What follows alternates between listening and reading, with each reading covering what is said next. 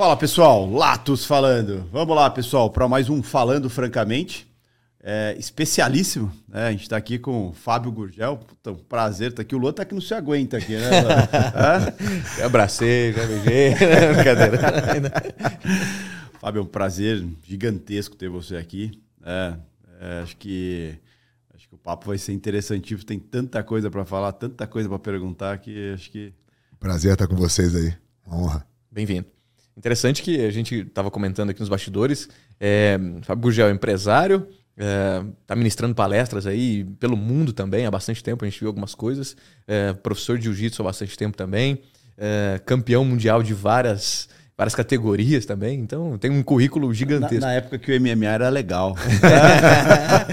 Você sa né? sabe que MMA é uma, é uma coisa que eu nunca participei, né? Porque na MMA é chamava Vale Tudo, né? É, era Vale Tudo, é, né? Não tinha luva, não tinha nada. Vale e, tudo mesmo. E o MMA é, um, é uma evolução disso, né? Mas eu nunca lutei MMA, não. Eu precedia o MMA. Era sem luva, sem. Enfim. É, assim, a, a história do, do, do MMA, claro, e a evolução foi uma, é uma coisa natural, né? Foi melhorando e, e se tornou um esporte extremamente popular, né? A gente tem vários ídolos aí brasileiros e tal. Mas o, o Vale Tudo, na época, ele foi uma estratégia, né? De, de provar a eficiência do jiu-jitsu perante as outras artes marciais. Foi assim que a família Gracie introduziu o jiu-jitsu no Brasil. Né? Já aconteciam algumas lutas e eles entendiam que essa era a forma realmente de, de mostrar eficiência. E isso vem da década de 30, 40, né? A Academia Gracie é de 1932. Então o Hélio e o Carlos davam aula de defesa pessoal e lutavam os eventos para provar a eficiência e foram fazendo ali o nome, foram ficando famosos. É com essas histórias que eu fui criado. Então, quando eu tive a oportunidade de lutar o Vale Tudo, o Vale Tudo era uma defesa da, do legado do jiu-jitsu.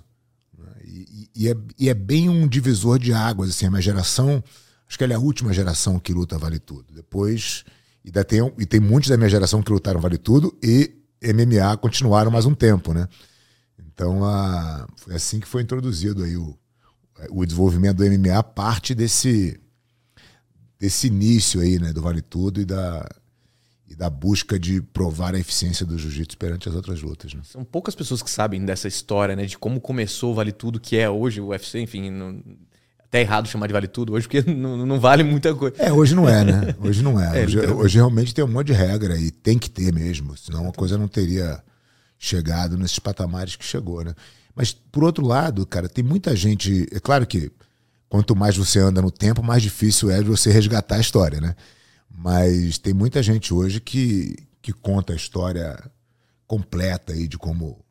Tem um, tem um historiador, um, um amigo chama Elton, ele é lá do Rio de Janeiro, ele pô, é um pesquisador assim, muito legal, tem uma trilogia do, do, do, contando essa história inteira em três livros, que vai desde o início, da chegada. Falou que tem, tem, tinha lutas Vale Tudo no Rio no início do século XX, 1909, 1910.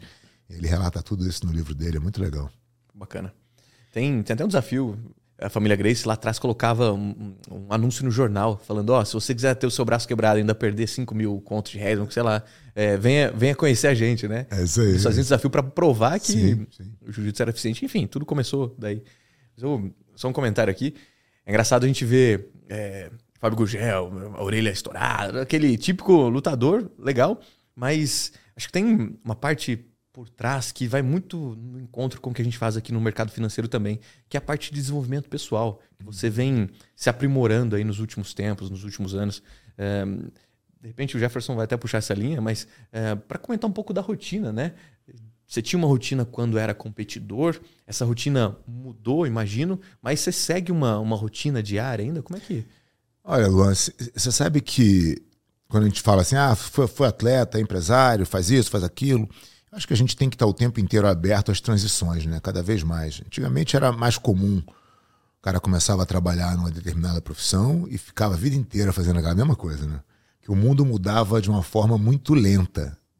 Hoje é a velocidade de troca das coisas é muito diferente.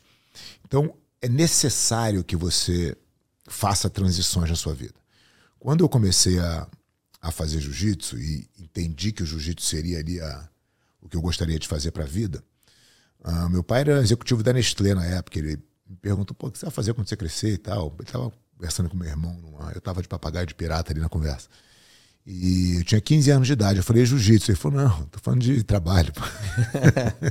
eu falei: não, de trabalho, jiu-jitsu e tal. Ele falou: pô, sabe o tamanho desse mercado? Eu falei: não, não sei, é muito pequeno. Você acha que você pode ser bom e diferente? Porque você vai ter que fazer alguma coisa diferente para você sobreviver nesse. Então, eu cresci um pouco com essa, com essa ideia, né? Então eu sabia que, pô, eu, sou, eu quero ser atleta, eu quero ser campeão, eu quero a minha paixão. Até quando? Né? Quanto tempo vai ser possível me dedicar a isso, né? E o que, que eu vou construir paralelo para que eu possa tirar o pé de um barco e para o outro? Então, dar aula era o mais, mais próximo. Então, eu treinava, fazia meu treinamento e dava aula. Era o que todo mundo fazia na época, era o que a família Grace fazia, não tinha muito segredo. E eu fui me tornando um, um, bom professor. Quando eu mudei e minha carreira de atleta terminou por uma questão óbvia de condicionamento físico e performance, eu já tinha consolidado uma, um caminho como professor. Eu simplesmente comecei a me dedicar mais àquilo. Eu falei, bom, mas quanto tempo eu vou conseguir fazer isso aqui bem? Né? Vou ter energia para tomar conta dos alunos e tal, e estar tá no tatame todo dia. Cara, eu preciso aprender a gerir minha academia, porque isso aqui tem que ser um negócio. Tem que ser, tem que chegar uma hora que eu possa sair daqui e meu negócio continuar. Então, fui aprender a gerir a academia. Como é que eu faço isso aqui ser um negócio que não dependa de mim? Né? E aí você vai aprendendo essa prática, fala, bom, mas eu tenho aliança por trás, que é um negócio que todo mundo quer fazer parte. Como é que eu organizo essa, esse negócio e, e, e coloco alguns fundamentos de gestão aqui para que isso se perpetue? Então você vai tendo que mudar de, e fazer as transições. Tudo isso exige a mesma disciplina, né? Voltando para a tua pergunta. É, como você se dedica às coisas que você faz, né? De forma a ser o mais produtivo possível. É, eu acho que sempre teve, desde, desde sempre teve na minha vida. Se você quer ser um atleta de alta performance, qualquer coisa conta, né? Assim, Qualquer 10 minutos a mais de sono de qualidade conta, qualquer alimentação errada conta, qualquer. Tudo que você faz, e, e, não é que você não deva fazer nada, mas tudo tem que ter um. É uma conta de somar e diminuir. Sim. Entendeu? Você chegar lá no teu melhor resultado. Então te exige um mínimo de disciplina. Aí você vai aprendendo que a disciplina é liberdade, né, cara? Ter disciplina é libertador. Tá tudo bem, entendeu? É, até porque a gente precisa ter regras bem definidas para a vida, o que a gente quer fazer, né? Toda vez que você traça um propósito, você tem que ter um plano para aquele propósito e você tem que seguir, né? São regras e essas regras vão determinar, vão necessitar de muita disciplina, né? É, eu, eu acho que as pessoas sem disciplina podem até dar certo, deve ter casos aí, certamente tem, né? Sem nenhum pré-julgamento, assim, mas eu acho que ah, você fica numa é uma insegurança, né? Porque como é que você, eu, assim, você ter a disciplina te traz uma previsibilidade. Né? Essa previsibilidade é o que te dá a possibilidade, por mais que isso possa ser um paradoxo, mas isso é o que te dá a possibilidade de adaptabilidade. Quando você tem uma disciplina e você tem aquilo programado, se algo acontece fora, você está pronto para resolver. Mas se é sempre uma doideira, sempre uma montanha russa, você não sabe nunca onde, de onde vem o problema, né? Então acho que a. Por isso que eu falo que a disciplina é libertadora. Né? Você ter disciplina te coloca numa condição de, de preparo, sabe? Você associa muito disciplina com rotina? Você acha que a rotina gera disciplina ou a disciplina gera rotina? Olha, eu acho que a disciplina, a definição de disciplina na minha, na minha concepção é você fazer com você o que foi combinado. É isso. Você não combinou que você vai acordar às 5 da manhã? Então, cara, disciplina é isso, né? Sim, eu me programei para fazer isso e eu vou fazer no, no matter what, eu vou fazer. Entendeu? Se eu combinei de estar lá às 3 horas da tarde, eu vou estar lá às 3 horas da tarde. Não, não tem possibilidade de não estar. Né? Tem negociação. Não né? tem negociação. Não tem negociação com você. Quando você é uma pessoa disciplinada, você é naturalmente uma pessoa mais confiável. Né? Porque a pessoa sabe que você é disciplinado, sabe que você não vai furar. Isso te abre portas que de repente você não, não teria. Se eu tiver que escolher entre duas pessoas para fazer um negócio para mim, uma disciplinada e outra não. Tem nem o que questionar, né? né? Se estiverem ali equiparados em termos de, de qualificação, o disciplinado vai sempre ganhar. Então, acho que a disciplina é isso. Agora, o que, que te permite ser disciplinado? Hábitos. Né? Bons hábitos fazem a tua disciplina ser mais fácil de levar. Então, acho que, a, acho que o hábito vem primeiro. Entendeu? Eu, eu, eu, desculpa, só te cortá-lo. É, eu, eu perguntei porque, assim, eu me considero um cara super disciplinado, só que dentro das, da minha rotina. Uhum. Né? Acho que assim, eu tenho uma rotina muito bem, como você falou. Eu acordo todo dia quatro e meia da manhã. Uhum. faça sol, chuva, quatro e meia da manhã, eu estou em pé. Para justamente cinco e meia da manhã eu estou aqui dentro do escritório para fazer toda a preparação que condiz com a minha rotina. Uhum. É, e muita gente me pergunta, cara, como que você come, consegue levantar? Primeiro de tudo, cara, tocou o despertador, eu levanto. Simples. não, mas não tem uma. Não, não tem. É, tocou, Sim. levanta. Não Sim. pensa muito. Se você pensar muito, você não vai, você não é vai querer. Aí levantar. Mas fora isso, eu tenho um propósito. Eu tenho um porquê eu estou levantando esse horário. Sim. E eu tenho um compromisso comigo. É isso aí. É o meu compromisso. Então você traçou uma estratégia e você falou, cara, essa é a melhor forma de eu chegar no meu objetivo. Exato. Então, qual é o meu diferencial? Cara, eu vou acordar às quatro e meia da manhã. Entendeu? Eu tenho uma sensação ótima. Eu acordo cinco da manhã e saio para treinar. Uh, assim, eu olho e falo, cara, quantas pessoas estão fazendo isso? eu já me sinto na frente. Um passo à frente. Eu já estou ganhando. Quando as pessoas estão acordando, eu já voltei do treino. Entendeu? Quando o meu time já pega o celular para ver alguma coisa às 8 da manhã, eu já estou lá, velho. Há 500 anos, já li duas horas, já estou. Né? Então, para mim, essa disciplina funciona. Pô, é obrigatório toda uma coisa às 5 da manhã? Claro que não. Cada um faz o seu, faz o seu caminho. Não Escolha, né? É, não estou dizendo que isso é o único, é o único jeito. Né? Tem gente que é mais notívago e vai dormir duas horas da manhã, faz um trabalho que permite, tudo bem. Mas não é o meu estilo de vida, eu gosto do dia. Então eu prefiro acordar cedo. O meu sensei lá do interior, ele fala uma coisa bem legal, que eventualmente na academia chega um cara que por alguns motivos, hábitos da vida, já tem uma certa habilidade. Então, chega lá, nunca viu jiu-jitsu, mas ele chega na academia e já tem uma certa habilidade, ele consegue desenrolar de uma maneira mais fácil. E também, é, ao mesmo tempo, chega um cara que é disciplinado, não sabe nada também. E esse disciplinado vai apanhar. Porque ele não tem as mesmas habilidades ali uh, que, o, que o cara habilidoso tem. Então, uh, é frustrante no começo para esse cara disciplinado, mas ele, no dia seguinte, ele tá lá. O habilidoso também vai estar. Tá, porque ele tá batendo nesse cara, tá batendo em todo mundo ali, nas faixas brancas, né? E no dia seguinte, o cara disciplinado também vai lá, mas ele desanima. Aí vai no dia seguinte, no dia seguinte, até que chega um momento que começa a equiparar. Esse cara habilidoso já não tá tão tão mais à frente assim, porque o disciplinado está buscando melhoria o tempo todo. Até que chega um momento em que esse cara disciplinado já está um passo à frente. E o habilidoso ele fica mais à vontade. Naturalmente ele fica mais na zona de conforto dele. E o cara disciplinado tá ali, no dia seguinte, no dia seguinte, no dia seguinte. É um processo um pouco mais lento, mas é um processo orgânico, né? Você tem um resultado no longo prazo. E é interessante quando a gente escolhe fazer alguma coisa por muito tempo, essa coisa com certeza vai surtir resultado, né? É, seja tocar violão, seja dirigir, Sim. seja aprender uma arte marcial, é, ou uma profissão né? nova, né? Existe, existe uma, uma, uma escolha, né? Que as pessoas às vezes confundem entre o talento e a habilidade. São duas coisas totalmente diferentes. O talento é esse cara que você descreveu habilidoso. É um cara que tem facilidade, naturalmente natural. tem facilidade, né? O cara que puta, Nasceu algumas experiências, nasceu. Né? Enfim, nasceu com aquela habilidade ali, né? E, e o cara que é habilidoso é o cara que tem habilidade de aprender. Então esse cara tem capacidade de aprendizagem e, obviamente, ele tem que ter a disciplina, né? Porque senão Sim. você não consegue fazer nada. Esse cara tem, tende a ganhar desse. Porque esse cara tem um, um relaxamento natural. Porque não é difícil para ele. Porque ele acha fácil. É. E o cara que acha fácil, ele tende a relaxar.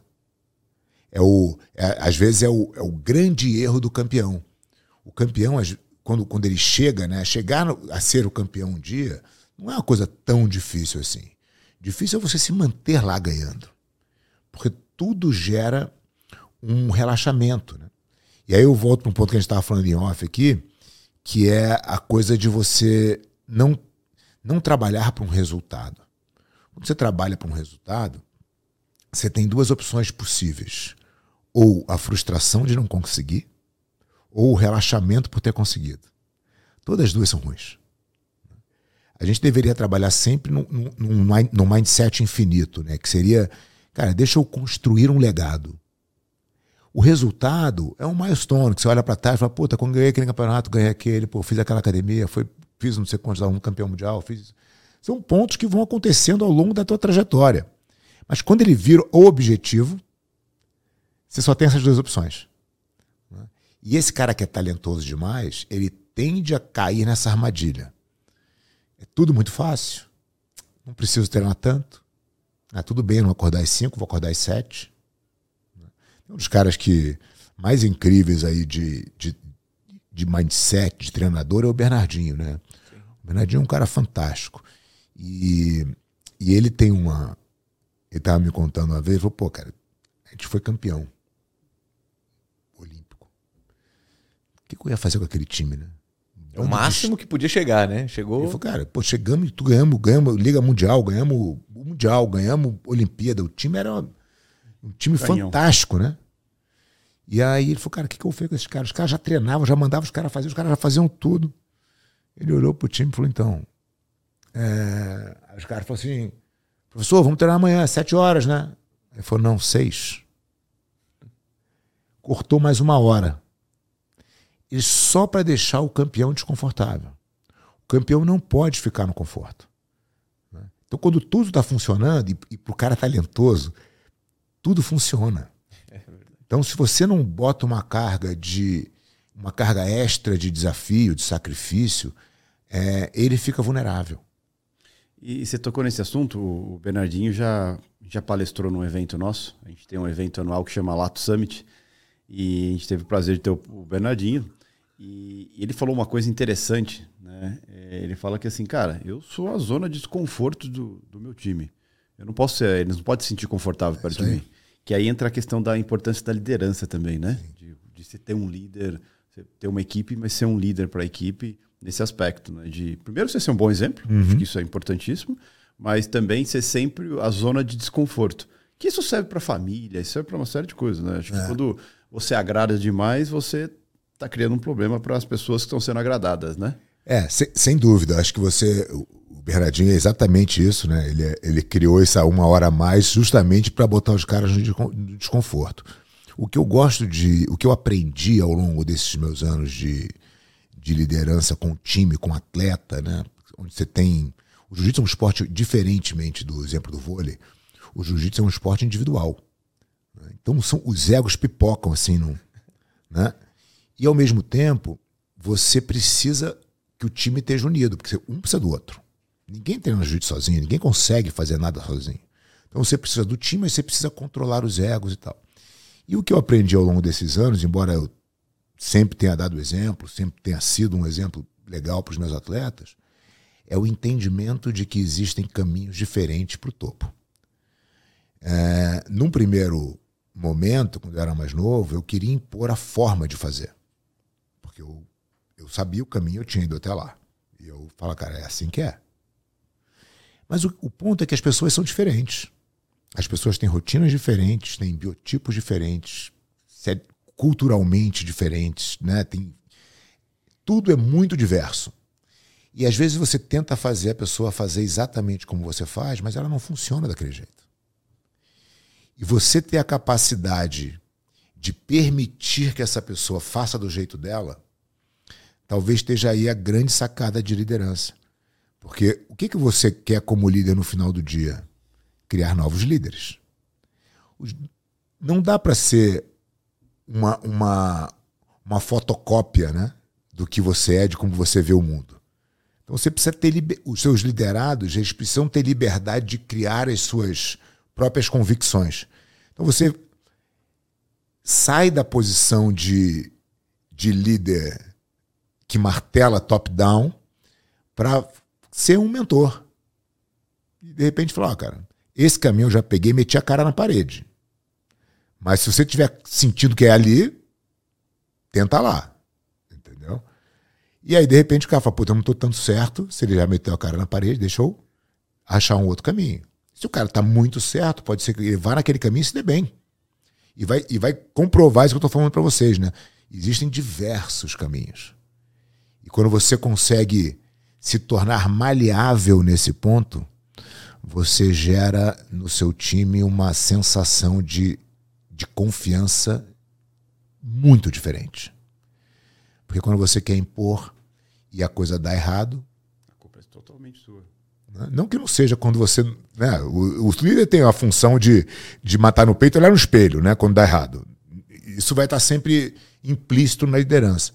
Mas quando você impõe uma coisa para um, um, um liderado e aquilo dá errado porque você impôs, é doído de você.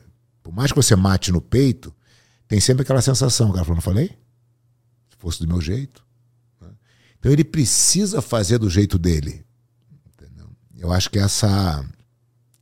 Isso não é muito fácil, né? Isso, isso requer um desprendimento, sabe? Total, porque você cria toda uma.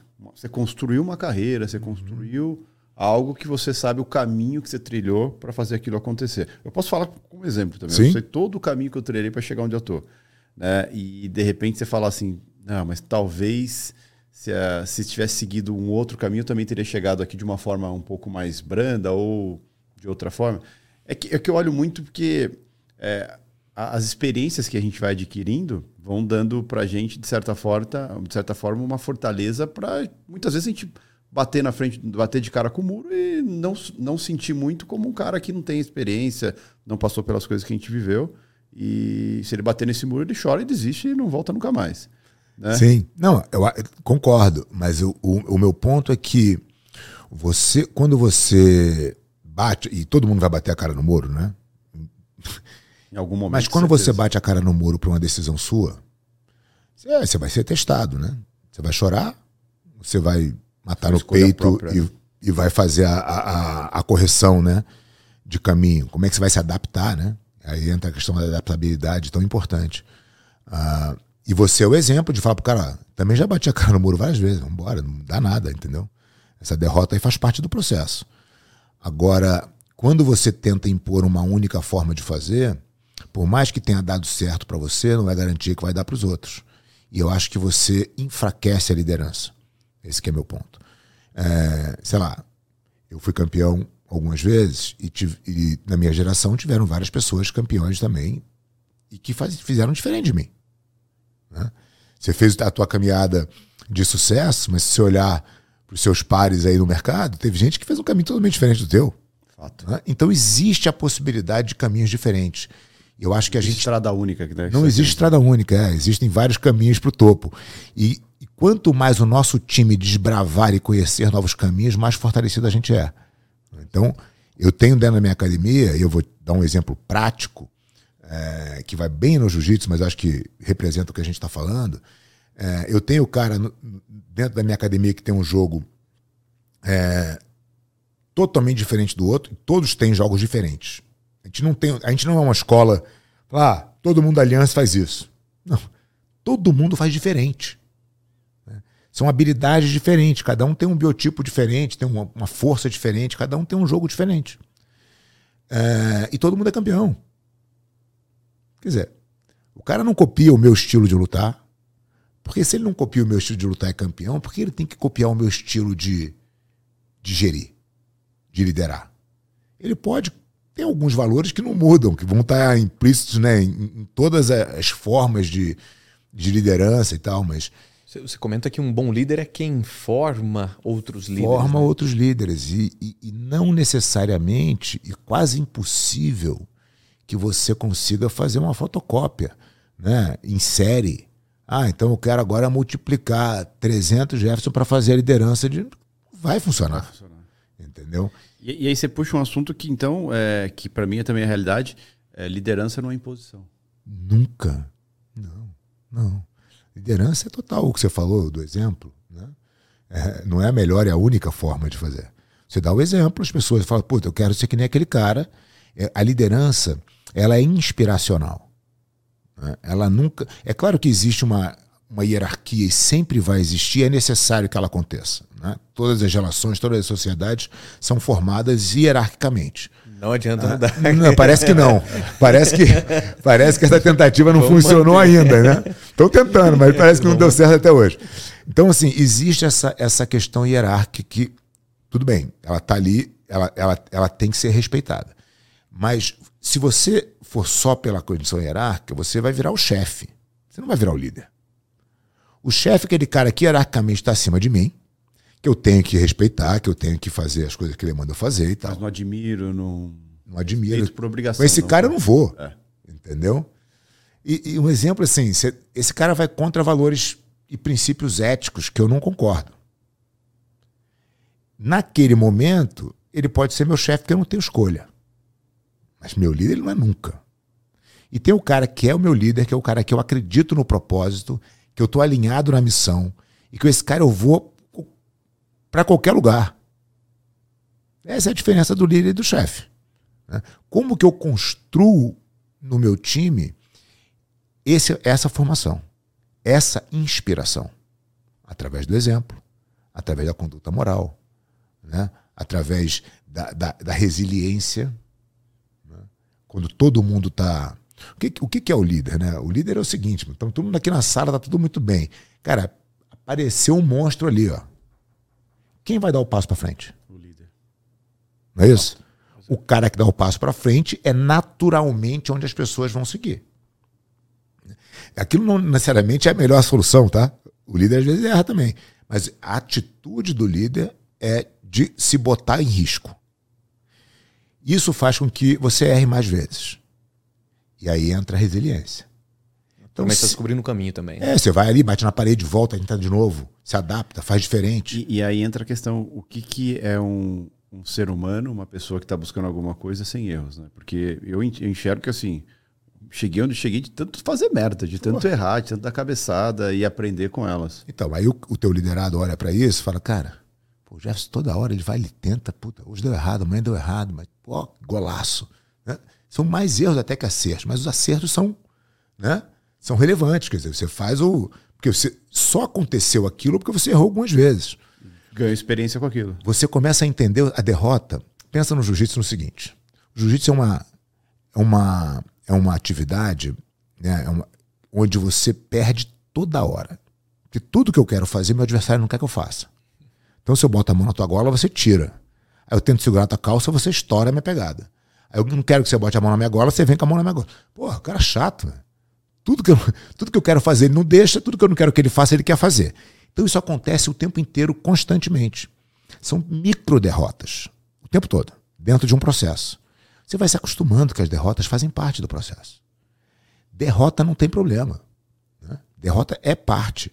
O ponto é, pô, eu desisti de tentar, Que é, que é o conformismo. aí é o fracasso. Não é isso? Então, a derrota, vamos lá, cara. Ten- Tentativa e erro. Vamos errar um milhão de vezes. Né? Desistir, não. Desistir é onde, assim, você pode conscientemente falar, cara, essa estratégia está esgotada, tentei tudo, não dá, vamos mudar de estratégia. Eu não estou desistindo do que eu quero. Só está ajustando a rota. Eu tô me adaptando, porque aquele, pô, tô batendo na parede toda hora. Não vou fazer a mesma coisa e esperar um resultado diferente. Mas você vai se acostumando com esse processo. E quando você, líder, dá esse exemplo, as pessoas falam, cara, ele, o, tá- o tiro tá batendo no peito dele primeiro. Por isso que esse cara é meu líder. É o dele que tá na reta. Se der errado aqui, é ele que perde.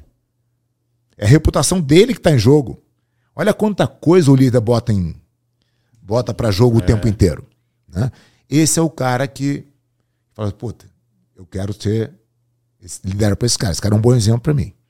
E aí vem, o, vem a, a segunda questão que eu acho que é mais relevante ainda e que atinge uma talvez um, um nível de liderado um pouco mais elevado, que é o propósito.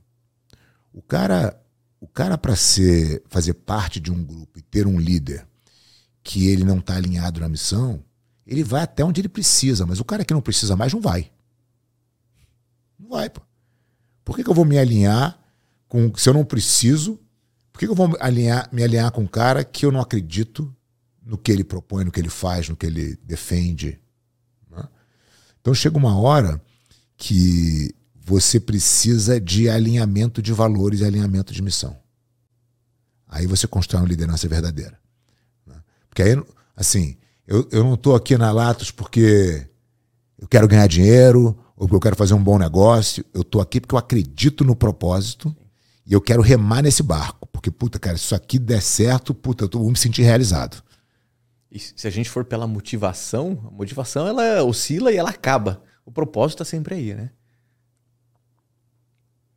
Cara, se você me, me, me apresentar um cara todo dia motivado, Porra.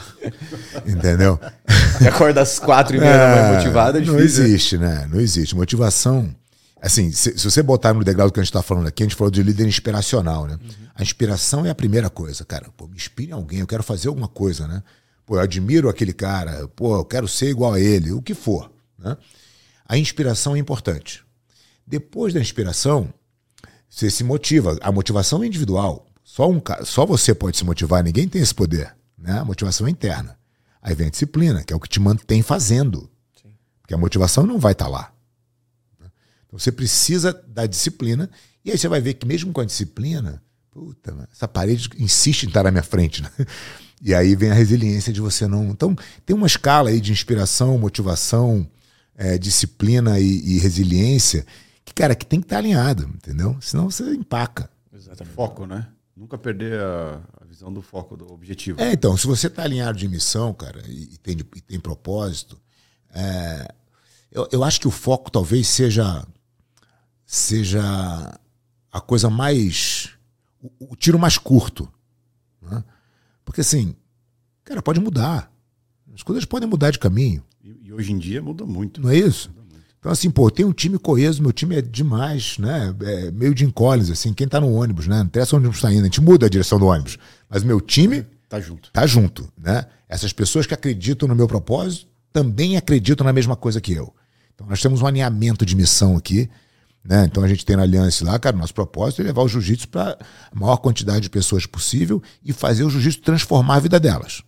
Né? Essa é a missão de todo mundo que tá lá, entendeu? Se você não, não consegue enxergar isso, cara, vai ser difícil, né? Pelo menos se, se, lá no andar de baixo você pode até ficar, mas quando se começa a, a, subir um pouquinho, onde não é mais a grana, onde não é, mas, cara, tá fazendo o que é lá, entendeu? Você vai se sentir excluído, né? Se você não, você não vai querer. Exatamente. Entendeu? Porque as pessoas só falam disso, entendeu? Pô, os caras é cara é puta louco. É verdade. Tem, tem, uma coisa, você comentou sobre micro derrotas, né? É, vai muito de encontro com o que a gente faz aqui dentro do mercado. A gente fazem em média 10 operações por dia e tal. Eventualmente, uma delas é, é, não é bem sucedida. E tá tudo bem com isso. Uma só? Não. Porra, eventualmente. São... Pô, cada 10 eu acerto uma, vocês estão errando uma. Não, já... Erra um pouco mais, mas o, o, fato é.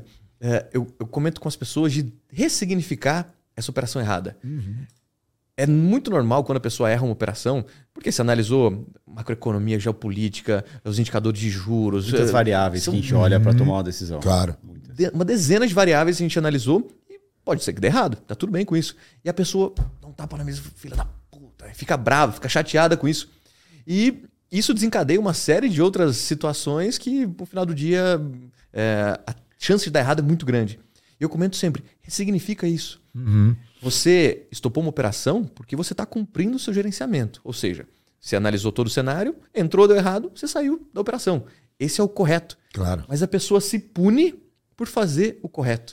Que, que vai muito de encontro um papo que você estava, um momento que você estava falando. O que acontece? A gente a estava comentando em off, a gente tem todo um processo de preparação, né? Ou seja, a gente fica meio que treinando muito tempo para que 9 horas da manhã, quando o mercado abre, a gente vai jogar uhum. certo? Vá, vá para valer mesmo. Né? Então tem todo esse processo de preparação. E quando a gente entra para o mercado, a gente tem um plano. Né? A gente tem um plano do que a gente vai fazer, quais regras, quando eu vou aceitar que estou errado, qual é o meu objetivo ali naquele dia, dentro daquele mercado, o, enfim, o que, que pode dar errado e o que, que vai me fazer perceber que está errado e eu vou parar. Enfim, eu tenho esse plano. Só que a, as pessoas têm um plano, mas ela está seguindo o plano, mas quando vem alguma coisa errada, ela não aceita. E detalhe, essa, uma série de. É, é, mas só que essa, é, como a gente falou, né? Puta, de 10, é, de 10 errou uma. Só que parece que as 9 que ela acertou não serve para nada. Porque Sim. ela errou uma.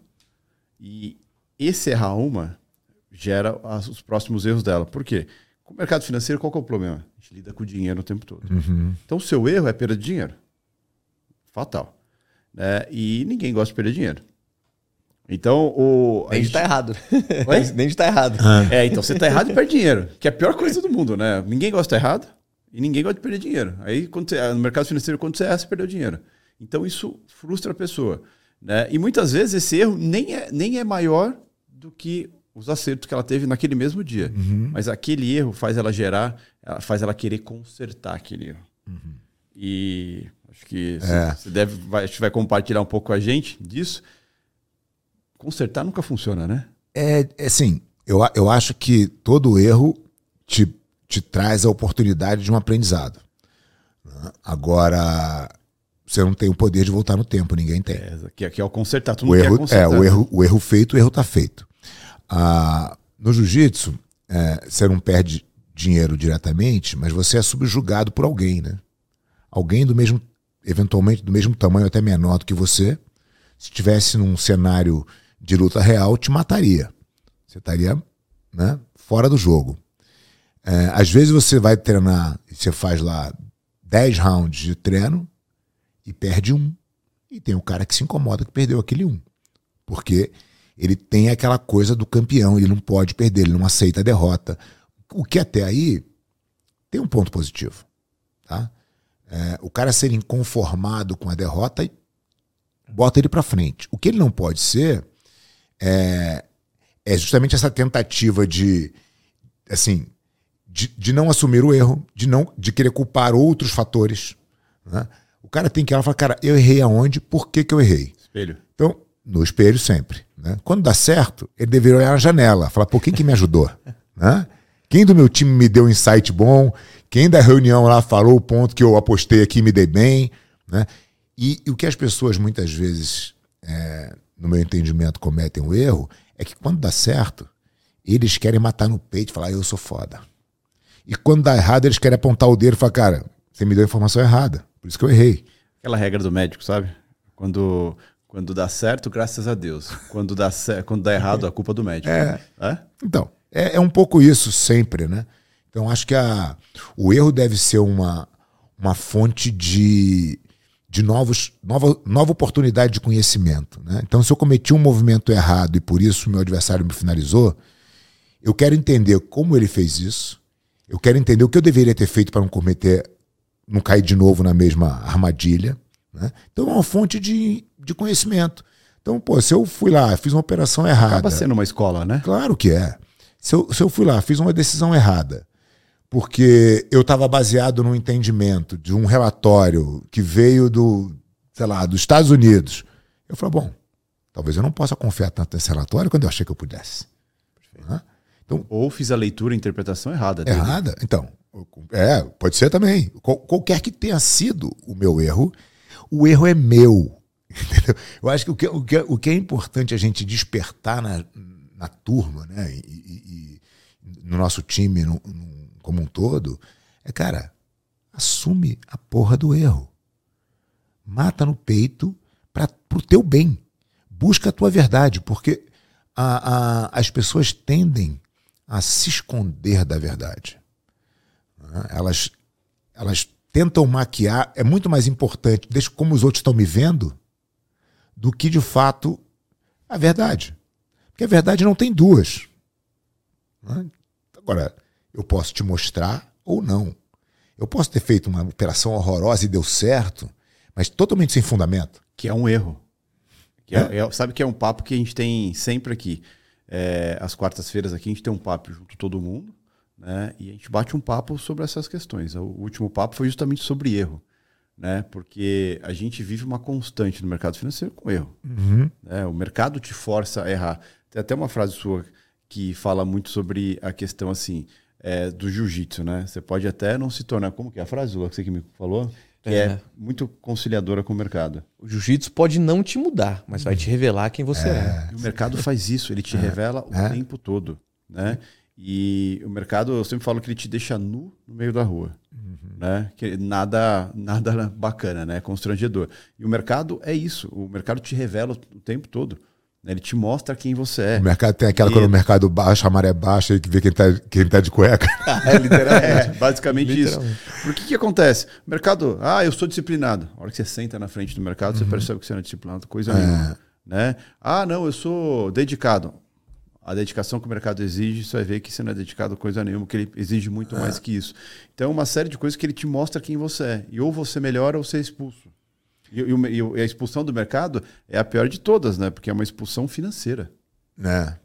É assim, eu acho, eu acho que a, tem uma busca pela.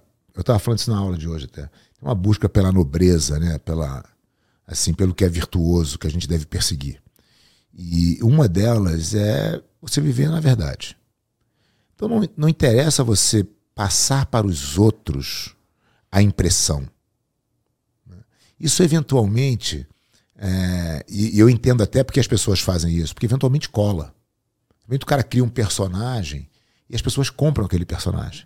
E o cara acaba ganhando dinheiro, acaba tendo algum tipo de sucesso em alguma atividade, mas por aquilo, tempo? É, pois é, aquilo não é sólido, né? Aquilo não é verdadeiro.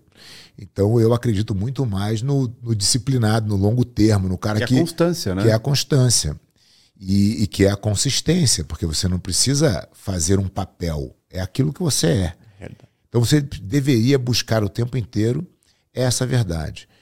E quando o erro acontece, né, voltando para o nosso ponto do erro, é a oportunidade de você analisar aquilo e falar, cara, o que, que deu errado? Por que, que deu errado aqui? Às vezes é um, uma aposta de uma leitura errada, mas às vezes é uma convicção errada. E convicção errada, você precisa de um brutal fact para mudar. Né? Atrás, da, atrás da convicção, né, assim, mais difícil de mudar que a convicção, só crença. Né? Mas a convicção é muito difícil. O cara que tem uma convicção de uma coisa, é difícil você mudar, tem que ter um choque. Às vezes a perda, a perda do, do, da grana é um choque. É um choque. Entendeu? É uma Tudo... oportunidade para o cara mudar. Só que aí, é...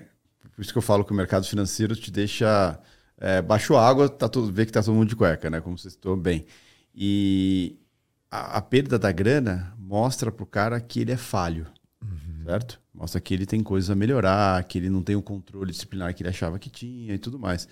Só que é incrível como as pessoas preferem levantar o tapete, jogar ali embaixo uhum. e fingir que não aconteceu. Que aí entra aquilo que eu comentei de sempre tenta usar a coisa de recuperar. E uma coisa que eu aprendi tomando porrada na vida é, cara, errou, assume, entende, se perdoa e segue. É.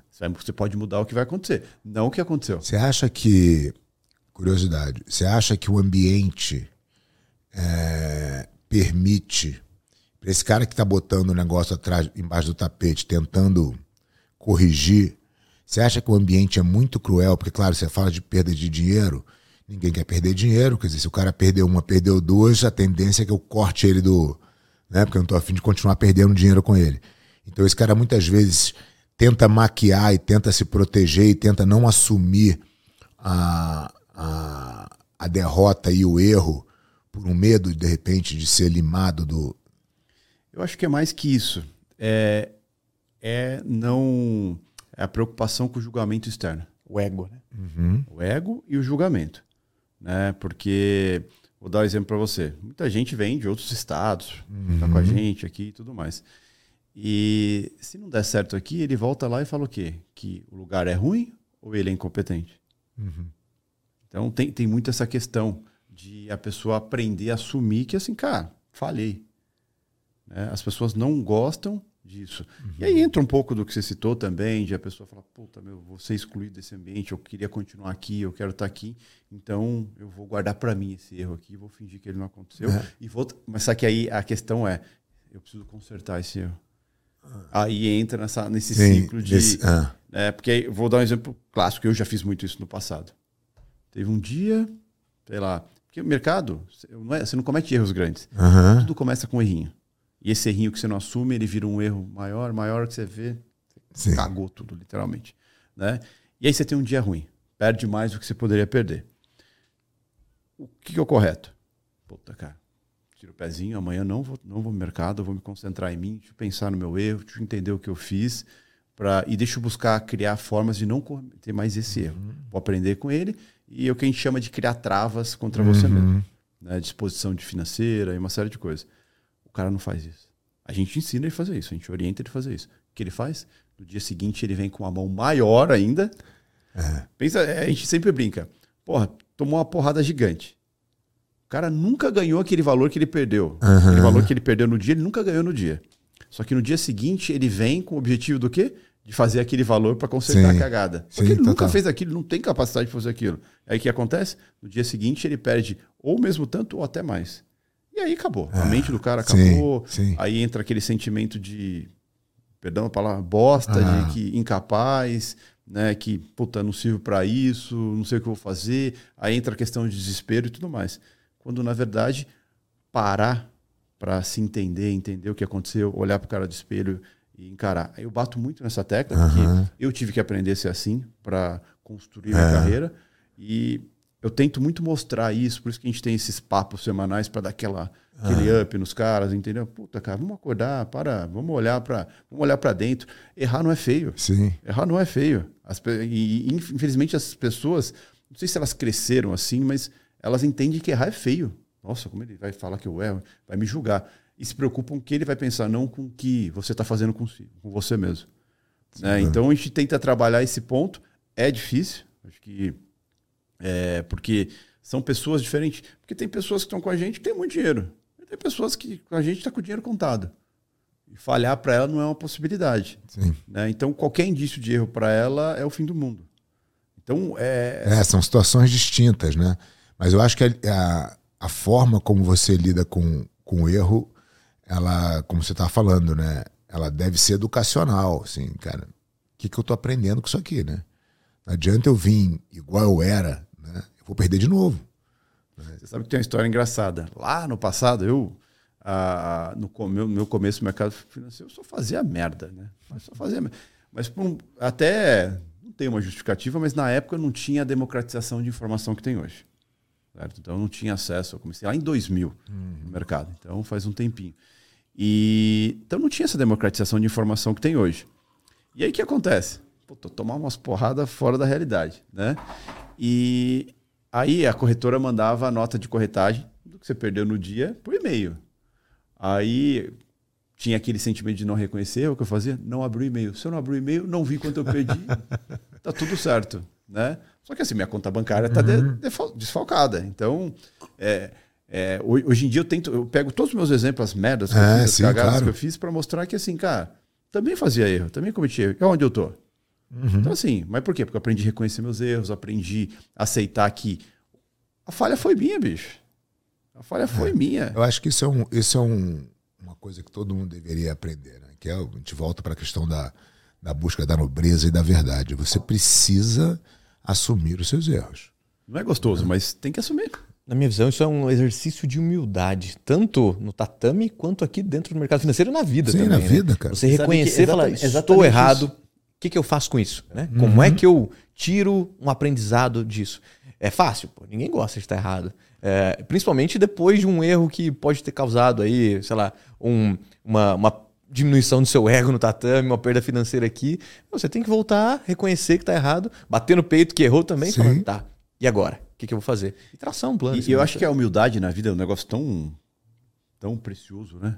O, acho que em lugar nenhum na vida o ego funciona, né? Você pega o mercado financeiro, o cara que entra de salto alto com ego, é, o cara pode ser o cara mais habilidoso que for, bicho. É.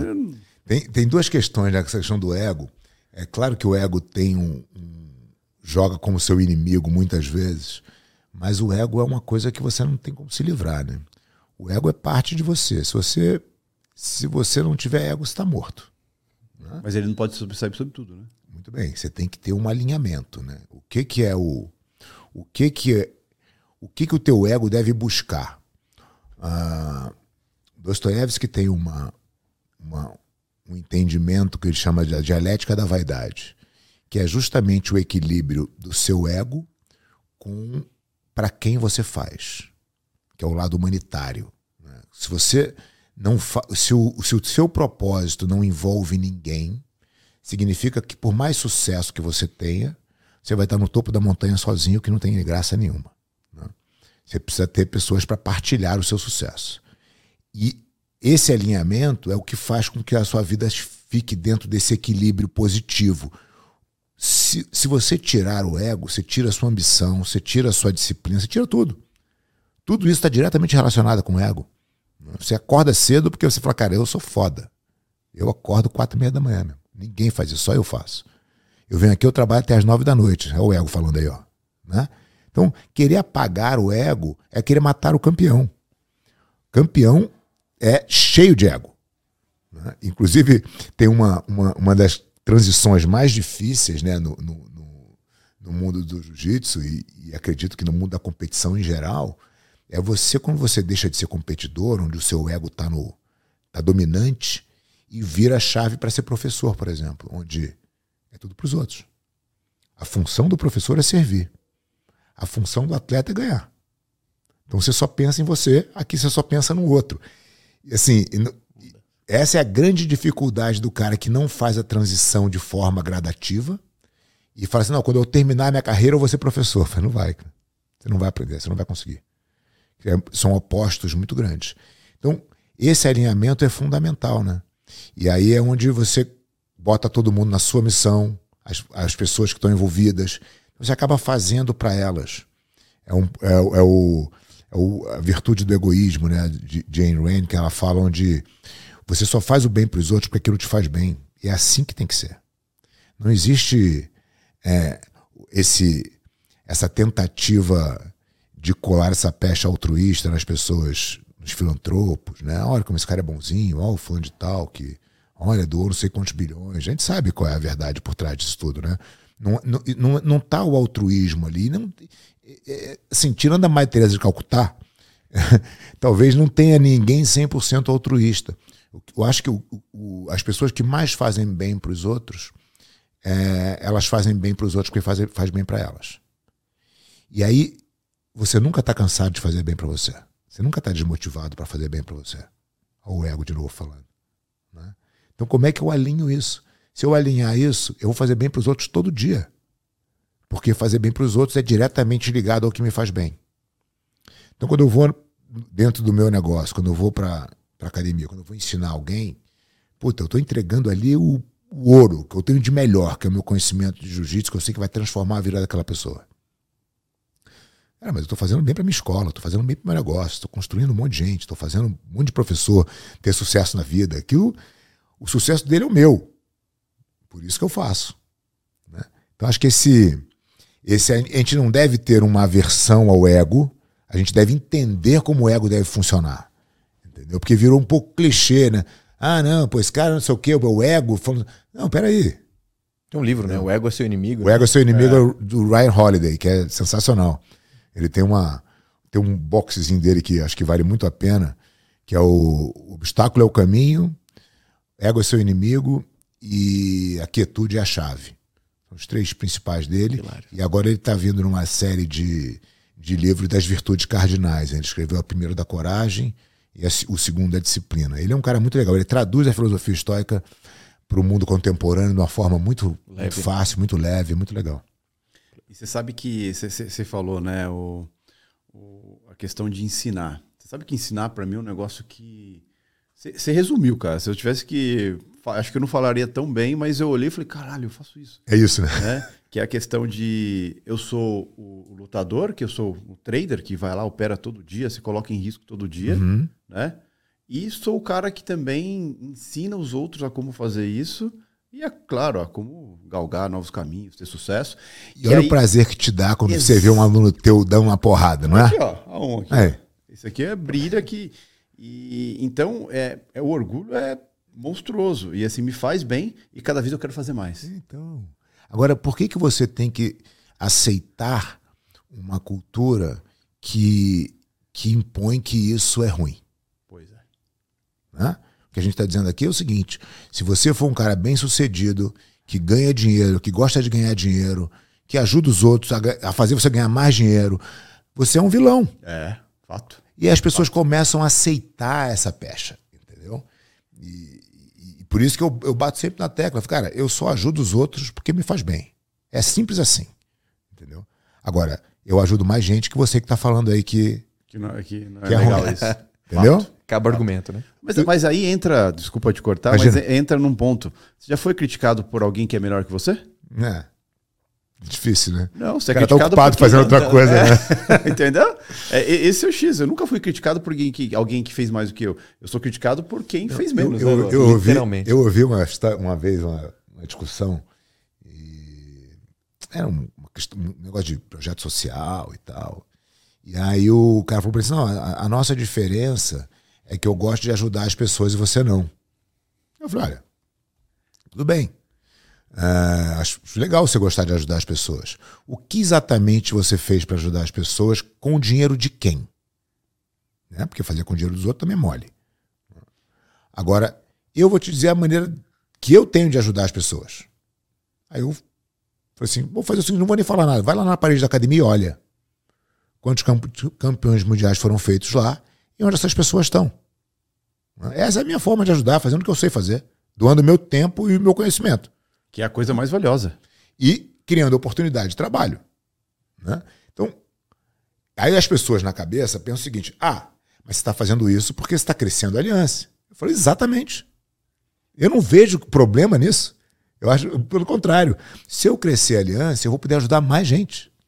Agora a gente está com um projeto no, no, que é o Instituto Aliança, que a gente lançou a. está indo para o segundo ano, é, que é um, um, instituto que cuida de 24 atletas. Inclusive, um dos nossos patrocinadores principais é o BTG. Ah, a gente cuida de 24 atletas para que eles possam correr o circuito mundial, né, europeu, pan-americano, mundial e tal, brasileiro. E, pelo lado, a gente educa esses garotos a dar aula, a saber gerenciar uma academia, a tratar bem as pessoas, a entender como é o objetivo que os alunos vão ali, a entender a, a, o quanto o jiu-jitsu pode ser benéfico para a vida do, do, cidadão comum, que não quer ser atleta, mas quer usar o jiu-jitsu como ferramenta de desenvolvimento. Como é que a gente prepara esse garoto para ser um profissional amanhã? Né? Esse profissional amanhã vai fazer o quê? Vai aumentar a minha escola. Replicar, né? Claro, ele vai virar um replicador. Fato. Ele vai embora do instituto em poucos anos. Eu vou trazer mais gente para cá. E isso vai virar um ciclo virtuoso. Né? Eu sou obrigado a fazer um projeto social só por projeto social? Não. Até porque nunca, nunca dá certo. Porque você. Como é que continua? Entendeu? A conta não fecha, né? A conta não fecha. Entendeu? Aí o cara, o cara que quer fazer isso, isso, isso acontece no jiu-jitsu, mas isso acontece em todas as áreas, né? O cara fala, não, eu só quero devolver. Mentira. Mentira. E se for verdade, você vai parar no meio do caminho, que você vai ficar cansado. Entendeu? Não vai funcionar. Então o cara faz o projeto social, o garoto continua lá no, no mesmo lugar, não consegue sair porque não tem, não tem como, pô. Mas é, é super bem intencionado, mas você não tem como fazer. Entendeu? Então quando você cria uma máquina que todo mundo se beneficia daquela história, eu entendo que aquilo tende a, entendeu? A, a atingir muito mais gente, fazer muito mais bem do que a outra forma, entendeu? É aqui na nossa sociedade a gente tem um conceito de humildade bastante diferente, né? O Abílio Diniz ele fala uma coisa legal pra caramba. Ele fala assim: humildade não é você usar roupas baratas e comer em lugar barato e andar de ônibus. Isso não é humildade. Humildade é você saber reconhecer um erro, conversar com qualquer um, poder transbordar o seu conhecimento que você tem de melhor. Isso sim é humildade na visão do Davi Diniz. Faz todo é. sentido. Né? As pessoas veem humildade como uma pessoa é, é, frágil. Humildade não, eu enxergo, não, não é enxergo isso. Né? humildade né? que é, não é você se privar do que você pode ter ou fazer. Né? Sim. Ué, senão você lutou pelo quê? Pelas coisas é, também, né? Eu acho claro. que... As pessoas têm essa coisa da culpa, né? Que vem um pouco da, da nossa sociedade, da construção da sociedade ocidental, né? Baseado na culpa, você não pode ter nada. Você pega uma ah, você tem muito, o outro não tem nada. É... Como, você, como você convive com isso? Você pega qualquer novela da, das emissoras aí. O é noveleiro, viu? qualquer novela, o vilão sempre é o empresário. É. Você não tem o, o, empresário ali como sendo o cara fomentador de conhecimento, de geração de emprego. Não, ele é sempre o vilão é, da história. Essa, essa, essa, essa é a história, essa é a narrativa que está sendo contada há muito tempo, né? Então isso, você vê a, a sociedade mais desenvolvida, que é a americana, é exatamente o contrário, né? Onde as pessoas admiram o sucesso, admiram as conquistas, né? Você fala assim, nossa, esse cara é muito legal, né? Esse cara tem, olha o que ele construiu e tal. Isso é admirável. Então as pessoas buscam aquele caminho. O outro é apontar para o vilão. Ah, esse empresário é vilão. Fala, como vilão? O dá 300 mil empregos, como é vilão? Entendeu? Então é. Mas é, mas é uma. Eu eu não sei, não sei se dizer se é uma cultura implantada e tudo mais, mas é uma coisa que não vai mudar. É. não sei se não vai mudar. Eu acho que existe, claro, enraizado na cultura. É a, a cultura judaico-cristã. É, é, é essa aí que a gente tem. Agora, que a gente pode melhorar, a gente pode, que a gente pode evoluir, que a gente pode mostrar por exemplos que não é bem assim e que a gente não deve, não acreditando nisso, se subjugar a esse conceito, né? porque senão você vai também sendo conivente, né? Você fala, ah, não, tá, então não vou fazer também. Ah, então, puta, eu não vou comprar esse carro, porque realmente, se eu comprar o carro agora, por que, que o, o, o cara que não tem dinheiro para comprar o carro vai pensar? Então, que eu falei, humildade não é você se privar das coisas não, que você pode ter. De jeito nenhum. É? De jeito nenhum. É, eu, eu, eu, eu, gosto da definição do, do Abílio, acho que tem, tem todo sentido. Eu acho que humildade é você entender que você nunca é bom de nada. Você sempre pode ser melhor, sempre vai ter que aprender coisas novas. É bom, cara. Ah, você é bom de jiu-jitsu. Cara, tem muito mais coisas no jiu-jitsu que eu não sei do que eu sei. Entendeu? E Faz na vida é sempre mexer. assim. Faz você se mexer, né? É questão o tempo inteiro buscando. Né? Você sabe que outro dia, eu, é, no Instagram lá, abri uma caixinha e o cara mandou assim: Cara, você olha para você e você pensa que você vem na sua cabeça a frase eu venci? E eu parei para pensar um pouco. Falei, cara, não vem na minha cabeça essa frase. Eu Tem um tempo nunca, pensar nisso. Eu nunca tinha pensado nisso assim, é. mas eu falei, cara, não vem na minha cabeça essa frase. Eu vejo que assim, cara, sou um cara em constante construção, tô lutando, tenho meus objetivos, tenho coisas que são importantes para mim. Acho que é, ter dinheiro não é vencer nada, é. não. Não, e é, até porque, cara, você tem dinheiro hoje, amanhã você não tem. Exato. Você, você não sabe quantas pessoas já, né? Quantas montanhas russas a gente já viu aí. Acho que as pessoas, primeiro que as pessoas não deveriam ser balizadas de forma alguma por dinheiro, mas é, sim, pelo que, seu legado. Sim, se isso é um, um, ponto importante, tudo bem, a gente vive na sociedade e, e o dinheiro tem o seu, o seu valor. Né? Mas a, eu acho que as pessoas não podem ser julgadas por ter ou não ter. Né? Agora, quem você é, como você trata as pessoas, quem. Né? Isso é o, a definição de, um, de, uma pessoa virtuosa, né, cara? Então, exatamente. Tem... O, posso só, puxando esse gancho? É, que é até um gancho que o Luan me deu hoje, que a gente estava conversando, é, tudo na vida tem um processo para se construir, né? E o ser humano, a gente estava falando de erros, dessas coisas, de humildade, de ego, e tem a questão do imediatismo, né? Que é o que a gente estava conversando aqui. É. As pessoas querem querem agora. Não, mas ó, bicho, você vai ter que passar por isso, por isso, por isso. Não, não quero. Como que faz para cortar o caminho disso? Todo mundo está buscando um atalho, né? Uhum. E acho que o jiu-jitsu né, é, um, é, uma carreira também, uma, anos e anos ali para pegar o seu nível, quantos anos? 40 anos de, é. de jiu-jitsu. Então, assim, e, e, como que você coloca na cabeça dos alunos, das pessoas que convivem com você, que estão lá para aprender, que tem que o processo é importante, não é tão ruim e que as coisas não vão acontecer amanhã? É, eu acho que, assim, a gente tem algumas vantagens no jiu-jitsu, porque você tem ali a determina, determinadas faixas, né? Sua progressão. Então você tem um tempo mínimo para chegar ali. Já está um pouco desenhado esse caminho. Mas o que eu gosto de, de frisar, e que eu acho que é importante as pessoas, independente de praticarem jiu-jitsu ou não, entenderem, é que a gente tem que procurar a virtude. Né? Como é que eu posso ter uma vida virtuosa? A vida virtuosa ela só vem através de sacrifício. Se eu não tenho dificuldade, eu não gero virtude.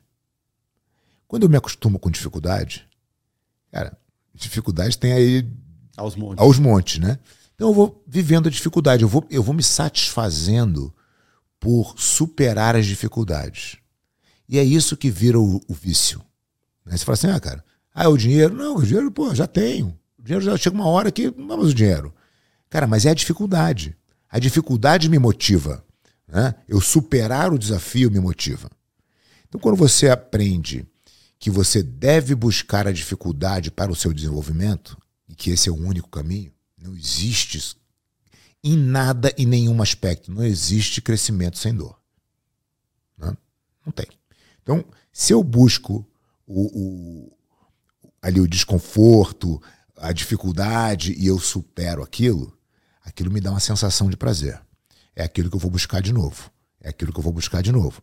E aí Cara, se você não está buscando isso, você não está vivendo isso, não vale. Então, o que as pessoas querem, na verdade, elas querem chegar ao ponto final que elas imaginam, que é o ponto final, muitas vezes relacionado à grana, né? Ah, assim. Elas não estão querendo passar por esse calvário. Só que se não passar por esse calvário, não tem valor. Não tem valor. Entendeu? Então, você tem que trazer as pessoas para essa realidade, literalmente. Entendeu? Uma coisa que dificulta todo esse entendimento, de repente, na minha geração, na, na que está vindo aí, é o fato de ser imediatista com diversas coisas. Eu quero ir para o centro da cidade, eu chamo Uber aqui, o Uber está aqui em cinco minutos. Eu quero uma refeição quente, eu coloco o micro-ondas, está ali super acessível. E eu tenho dois exemplos aqui, um cara graduadíssimo em jiu-jitsu, um cara muito bem sucedido no mercado financeiro. São dois pontos da minha vida que eu, que eu considero bastante.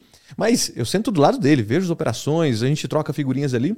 Só que eu tô ali, né, pequenininho, pequenininho comparado com ele. Olha, o cara tá fazendo um caminhão de, de, de, de dinheiro ali, literalmente. E eu, se eu me comparar com a régua dele, ou se eu me comparar com a sua régua, que está anos luz à minha frente no jiu-jitsu, ele anos luz à minha frente no mercado financeiro, isso gera uma frustração é, imediata. Uhum. Então, peraí, eu tenho que usar a minha régua. É. Jefferson comenta sempre, você também, quem eu era lá quando eu comecei? É eu evoluí no meu processo? Eu estou curtindo essa porra desse processo? É isso está tá me dando tesão esse negócio? Se estiver me dando, pronto, estou no caminho certo. É isso aí. É, mas Infelizmente, aqui dentro, enfim, passam várias pessoas e o que as pessoas comentam, poxa, Luan, eu fiz a mesma coisa que você e não deu certo. Cara, você entrou ontem, eu tô há, eu tô há cinco anos todos os dias aqui, 100% dos dias e mais um tempo em casa. Já está há 20 e tantos anos aqui, você está há muito tempo aí no jiu-jitsu e as pessoas usam a régua do outro. Mas, cara, se compara com você, quem você era ontem ou há uma semana atrás. Você evoluiu alguma coisa? É um, é um ponto que você coloca, acho que o Thales também uhum. tem essa, essa pegada muito, muito bem, bem definida. Usa você para se é. comparar. É. Você está evoluindo 1% por dia? É, ou menos que isso, mas está em constante evolução. Né? Isso eu acho é. sensacional. É, essa, essa, essa coisa do 1% por dia, né, cara? É, é um conceito muito legal. Mas você precisa aceitar. Você, comentou da facilidade do, da vida hoje, né? Então, assim, na real, você não precisa fazer quase nada. Né? Nem assim, levantar ah, para trocar de canal, né? Não, você, você, vai no aplicativo, pede comida, você pede o, o transporte, você pede. Não tem, cara, não tem dificuldade. Se você não se impuser por vontade própria uma dificuldade, você vai virar uma meba. Você vai virar uma pessoa extremamente vulnerável. Né? Uma pessoa que depende dos outros para tudo. Porque aquele aplicativo é os outros. Aquele aplicativo Amanhã o Uber pode não estar tá aí, né? Inclusive parece que não vai estar. Tá, né? É, Entendeu? Então, assim, você tá o tempo inteiro se permitindo ficar numa, numa, numa falsa zona de conforto, porque aquilo ali, cara, você não está se preparando para nada. Né? Então, as pessoas têm. Terceirizando tudo. É. Né? As pessoas têm que, por vontade própria, se botar na dificuldade. O exemplo de, de acordar quatro e meia da manhã é isso eu me boto no desconforto para que ninguém possa me botar. Né? Então, eu estou sempre no meu desconforto. Aparece um problema, eu falo, é isso, pô? Isso aqui eu faço todo dia, porque eu quero. Imagina se, né? Então, isso passa a não ser mais um problema. E eu entendo que a geração nova, cara, não, não tem esse, isso na. Assim, tá tudo muito fácil. Alguém tem que dizer para eles. E, e, é interessante isso, porque puta, eu vejo pelos meus filhos, cara. Puta, é, é, é uma facilidade que eles aprenderam a lidar com as coisas. A, a, minha filha mais velha de 15, cara, celular ali, ela resolve tudo. Uhum. Né? E você percebe total comodismo com aquilo. Né? E aí eu vejo, puta, que eu, eu, eu, me pego pensando, o que eu fazia com 15 anos? Puta, 15 anos eu já tinha carteira assinada, cara. Eu trabalhava, uhum. né? Então, assim, e você vê que é uma geração, e é preocupante isso. É, é preocupante, né? Porque é uma geração, né? Que é aquela velha frase lá, né? Que é, tempos difíceis criam ah. homens fortes, homens fortes criam tempos fáceis, tempos fáceis criam. Verdadeiríssima, é. né? Eu acho que é isso aí. Eu acho que as, as pessoas deveriam é, ter essa. Assim, deveriam encarar os problemas e as coisas chatas do dia de uma forma diferente, sabe? Eu acho que a, tudo é um problema, né? Assim, ah, eu estava conversando com a minha enteada, ela falou assim, ah, tem, tem que pegar um nossa, tá dando 54 minutos de trânsito pra minha faculdade. Acho que eu não vou. Eu falei, ô, peraí, né? Bota um podcast aí, vai escutando, vai aprendendo é. um negócio, se vira. É o trânsito é o trânsito, entendeu? O problema não é o problema, né? É, Ex entendeu? Exato. Você pega, pegar um exemplo. Na época que eu tava me construindo pro mercado financeiro, uma época eu tava fudido, mas fudido mesmo. Não tinha grana para nada e tinha um ambiente parecido com esse aqui, aonde os, os, caras de mercado estavam lá e eu tinha a possibilidade de estar lá como autônomo. Mas tinha que pagar praticamente o que eu tinha de salário, eu tinha que pagar para estar lá. falei, cara, ou eu faço isso, ou talvez eu não vá para lugar nenhum. É. Foi lá, me coloquei no risco. Ia para lá. Só que chegou um ponto que assim, bicho, não tinha o que comer, Só tinha, só tinha dinheiro para pagar onde eu morava. Uhum. Uma república ali perto da USP ali. Né? E, e tinha dia que eu não tinha grana para pagar o, o transporte para ir até lá. O que eu fazia? Não ia? Não. Saía 4 horas da manhã andando ali da Alvarenga, da entrada uhum. da USP ali, até o centro de São Paulo, ali na São Bento. Ah. Né? É, então, é isso, cara. Isso é o, é o. Meu, quanto você quer isso aí? Sim. Né? E assim, é, aí vem a questão de imediatismo que gente falando. O cara quer ser a gente. Quer, puta, quer ter o que ele tem agora. Mas de, vamos sentar aqui, vamos te contar uma historinha, como que foi para passar por tudo isso, para ver se você está disposto. É que, é que, a resposta é assim: ah, não, mas isso era outra época. É. Entendeu? É Essa resposta está é na ponta da língua deles, é entendeu? Então, eu acho que o ponto é educacional. É sentido, cara, o que, que você está se fazendo para ficar menos dependente dos acontecimentos externos? Porque no entendimento da, da vida, assim, o que está no teu controle são mínimas coisas. Né? E as coisas acontecem à, tua, à sua volta como você reage a elas é a grande diferença de é. se a sua vida vai ter sucesso ou não. Então, pô, como é que você se prepara melhor, cara? Entendeu? Você não pode estar tá achando que tudo vai funcionar como você gostaria que funcionasse o tempo inteiro, porque não vai. Normalmente as pessoas não estão preparadas. Né? Enfim. Ô, Fábio, eu queria só ouvir um pouquinho da sua história lá atrás. Você lutou é, em alguns campeonatos ali que valia tudo. A gente comentou no uhum. começo, mas eu queria escutar essa trajetória até o momento em que você foi fazer um tour pelo mundo aí dando palestra, você resolveu que realmente ia dar uma finalizada uh, na carreira de lutador e ia partir para essa. Cara, a minha, a minha, história é assim, né? Eu comecei o jiu-jitsu com 13 anos de idade no Rio de Janeiro. Uh, por uma. Você tem quanto agora? Eu tenho 53. Tenho exatamente 40 anos de jiu-jitsu. E eu, é aquela fase que você começa a, a, sair de perto dos pais, né? Andava na rua, morava perto da praia e tal, tava com a turma ali da. Falei, cara, não, não posso ficar tão vulnerável assim, né? E eu tinha um irmão, eu tenho um irmão mais velho de três anos e meio. E eu brigava com ele de assim, o outro também, que era parte do, da atividade física, né? E eu, obviamente, só apanhava. E o jiu-jitsu foi um. Eu costumo dizer que o meu job to be done para entrar no jiu-jitsu foi exatamente parar de apanhar do meu irmão. Essa foi a, a verdadeira razão. E rapidamente eu resolvi esse problema. E me encantei com jiu-jitsu. Aí comecei a competir, comecei a, a ter sucesso nas competições. E eu falei, bom, com 15 anos eu falei, cara, isso aqui que eu vou fazer pra minha vida. E aí começa a, a, o olhar, fala, bom, eu tenho que ter destaque na competição, mas eu tenho que olhar como é que eu vou ser um bom professor. Então eu começo a ajudar meu professor na academia, a fazer ali o, o auxiliar, né? Cuidava das aulas, das aulas introdutórias. E aí daqui a pouco comecei a ir no banco levar o dinheiro para depositar, porque eu entendia como é que funcionava a finança, dava presença para os alunos. Fui me inteirando da administração da academia. Eu falei, cara, um dia eu tenho que ter minha academia. Tem que entender de agora como é que funciona e tal. Cheguei na faixa preta com 19 anos. Uh, tive sucesso nas, nas competições uh, o tempo inteiro, então fui tendo um, uma projeção do meu nome dentro do esporte. Até que eu montei a minha turma, minha primeira turma no, no, no Clube Federal no Rio de Janeiro, onde eu já frequentava e tal, consegui um espaço para dar aula lá. E aí começo a dar aula, começo a ter minha própria turma. Dois anos se passam, eu faço uma fusão com o meu professor, a gente monta uma academia juntos no Ipanema.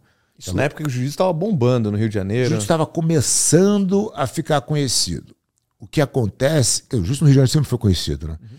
Mas nessa época que eu juntei a academia com ele, foi a época do desafio Jiu-Jitsu Luta Livre, que foi uma luta que eram foram três atletas da, do Jiu-Jitsu contra três da luta livre. O Carson treinou o time do Jiu-Jitsu eu fui à luta de fundo do evento e passou quase ao vivo na Globo. Passou tipo antes do Super Cine. Acabou o evento, começou a transmissão.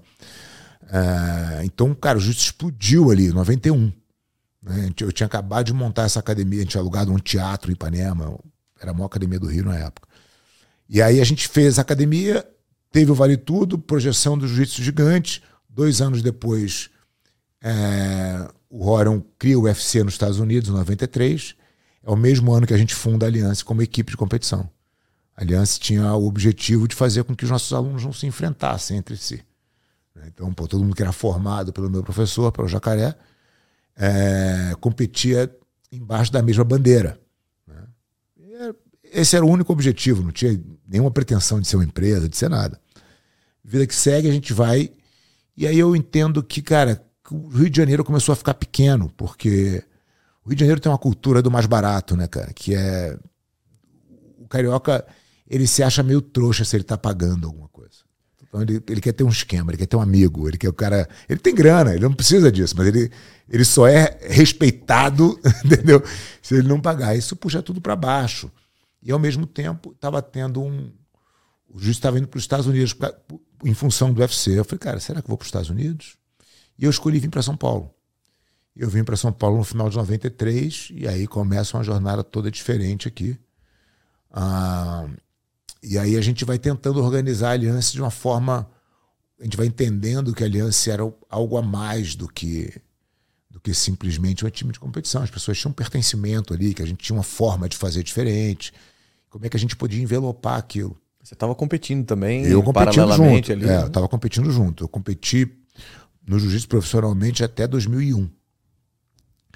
E aí, em 93, vai o UFC, 95 começa, a gente começa a ter uma demanda de, de seminários pelo mundo. As pessoas queriam saber o que, que era o jiu-jitsu. Como é que um magrinho daquele estava entrando numa jaula ganhando de todo mundo?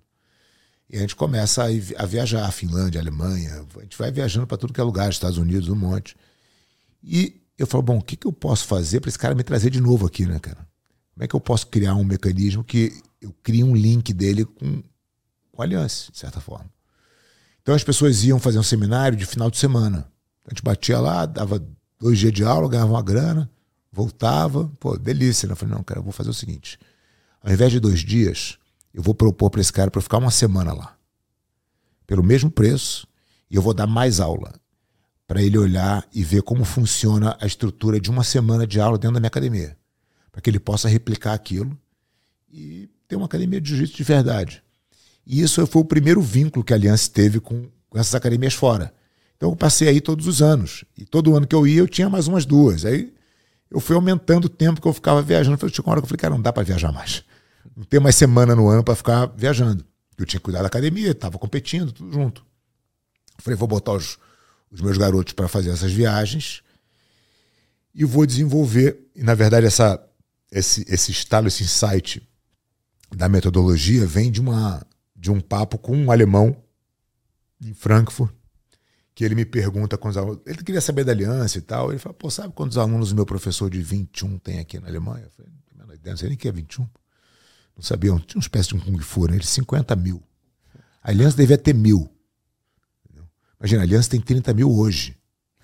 Eu tô falando de 98, 99, talvez. Falei, nossa, velho que, que esse cara faz, né? Fui olhar o 21, puta, não tinha nada demais, entendeu? Assim, em termos de arte marcial, não era uma coisa. Mas ele tinha um sistema que a gente não tinha. Tinha uma metodologia que a gente não tinha. O jiu-jitsu era muito unfriendly, né, para quem queria começar. O cara te jogava lá, você se vira. Era sobrevivente, né? Só ficava no jiu-jitsu quem era sobrevivente. E aí a gente vem e muda essa. A gente começa a criar uma metodologia de aulas em grupo que nunca existiu no jiu-jitsu, porque a família Grace dava aula particular. Não tinha, as aulas em grupo era, vai aí, treina. A gente desenvolve a metodologia de grupo. Então a gente começa a criar aula de iniciante exclusiva, aula de intermediário, aula de avançado, aula de competidor, aula de criança em diferentes níveis, né, em diferentes faixas etárias. A gente vai criando vários produtos dentro da metodologia. E aí, falei, bom, agora eu tenho um produto real que eu posso é, escalar. escalar. Né? E aí a gente começa a. Por isso que a Aliança vira uma empresa de licenciamento de marca e método. Porque a gente, o que a gente vende é a nossa metodologia, que vai acoplada com a marca vencedora. Né? Então a gente cuida da equipe de competição, que é o pelo qual a gente existe, né? é o nosso DNA, mas a gente entrega para a academia uma metodologia totalmente estruturada. E aí a gente começa a ter, vai crescendo o número de filiais e tal. Hoje a gente está em 32 países, com 300 escolas mais de 800 professores envolvidos que treinam dentro da nossa metodologia, que tem a, sua, a gente tem a nossa plataforma de, de digital de, de ensino, né, para que os caras estejam sempre atualizados e tal, e a gente vai faz, foi fazendo essa, essa caminhada. Então, a Aliança começa em 93, eu fico sete anos à frente da equipe de competindo junto. Depois que eu paro de competir, eu fico à frente do time de competição. Aí você fala, pô, então foi tudo mil maravilhas, né? deu tudo certo e tal. Mas em 2001, logo depois que a gente é, estabelece a metodologia, a gente perde toda a equipe de competição. Todos os faixas pretas da equipe saem por uma divergência de uma de uma de dentro da minha academia e a gente fica sem ninguém. A gente tinha metodologia, mas não tinha mais equipe de competição. A gente teve que reconstruir tudo. Demorou sete anos para que a gente voltasse a, a figurar no pódio dos principais campeonatos. A gente ganha 2008 de novo. Então, isso acontece em 2001, a gente volta a ganhar o Mundial em 2008, ganha nove anos consecutivos. A gente faz o maior strike da história do esporte. E essa época que eu estava à frente da, do time de competição aqui de São Paulo. Então, os, os campeões, na verdade, estavam no mesmo teto. Que legal. Né? E... Então foi importante passar por esse problema. Né? Aí eu pergunto para as pessoas: você acha que foi bom ou foi ruim? Excelente. excelente. Né? Hoje é excelente. Lá atrás era um desespero. Então você vê que a questão de bom e ruim ela é muito difícil de você categorizar no momento que ela que acontece. acontece. Você consegue categorizá-la apenas ao longo do tempo. E as pessoas têm sempre a, a, a, a sensação, quando algo dá errado, da catástrofe, né? Nossa, por que isso aconteceu comigo? É, é uma vitimização do mundo.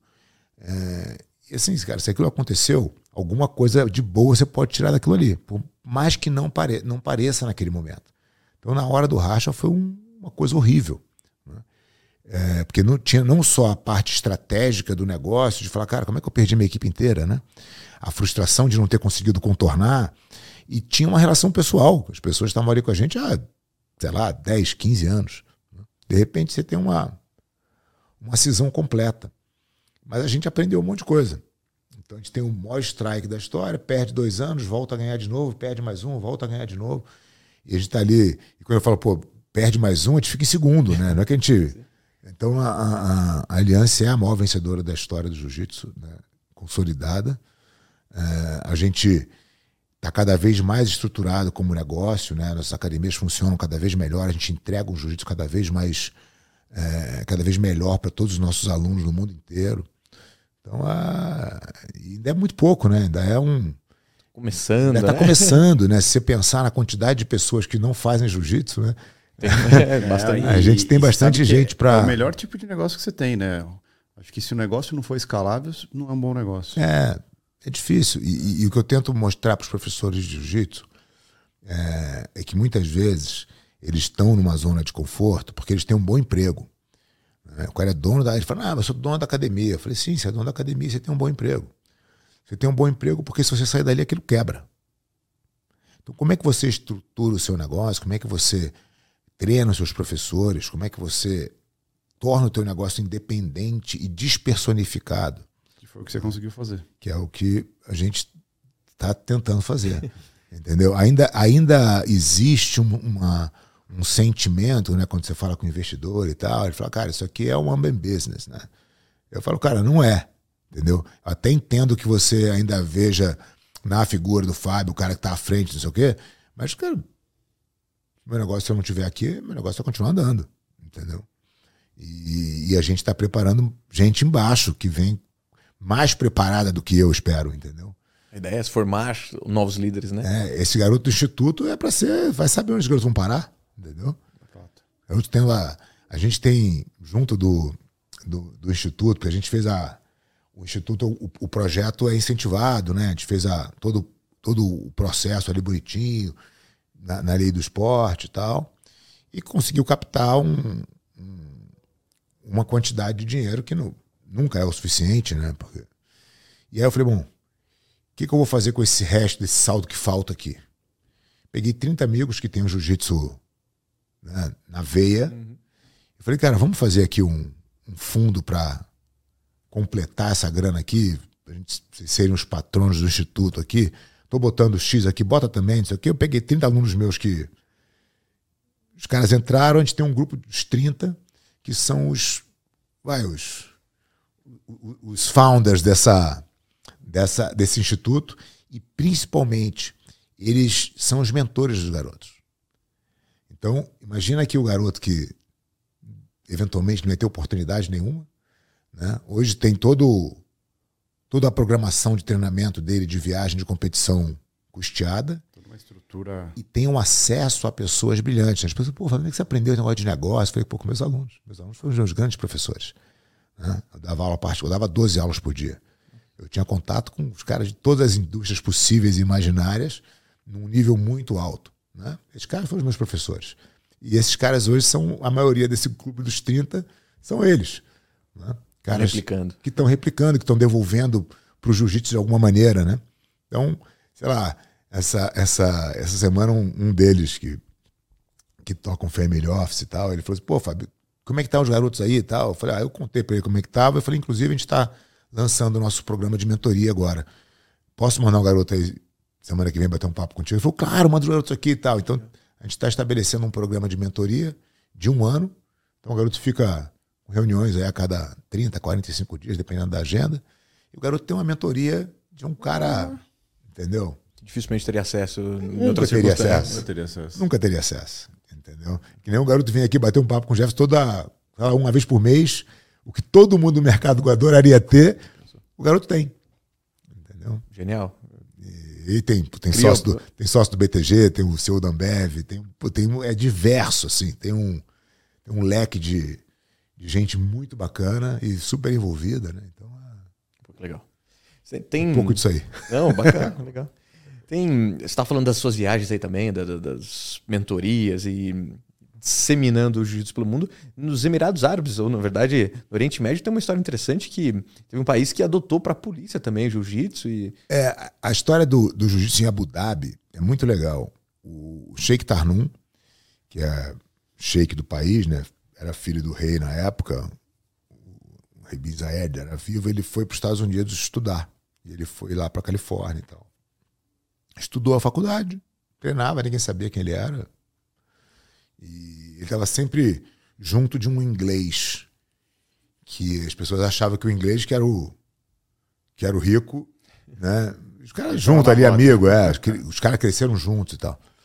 E aí na hora dele ir embora, queria voltar para Abu Dhabi, ele, ele foi pro professor e foi então, deixa eu te contar um negócio que eu nunca te falei e tal, então sou sou príncipe em Abu Dhabi. E eu queria, pô, sou encantado com jiu-jitsu, eu quero continuar praticando. Eu gostaria que você fosse para lá, para você continuar me dando aula e eventualmente treinar minha guarda real com o jiu-jitsu. Acho que eles precisam também e tal. E aí faz uma proposta irrecusável pro cara, o cara vai e começa a botar o jiu-jitsu lá. Depois o jiu-jitsu vai se expandindo, vai, tem a guarda, aí ele fala, puta, vamos botar nas Forças Armadas, aí bota nas Forças Armadas, vai, vai ganhando corpo até que o, o filho do Sheikh Mansur, que era o Sheikh que assumiu a, as Forças Armadas e substituiu o rei, é, o filho dele começa a treinar também e o pai vê a transformação do filho. E fala, cara, o que aconteceu com esse garoto?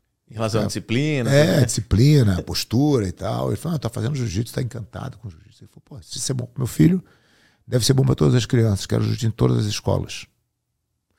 E eles começam um, um programa de contratar professores brasileiros para Abu Dhabi para dar aula em todas as escolas. Então, hoje, todas as escolas de Abu Dhabi têm jiu-jitsu e todas as bases da Força Armada têm jiu-jitsu. Tem mais de mil brasileiros dando aula lá. É a política de Estado.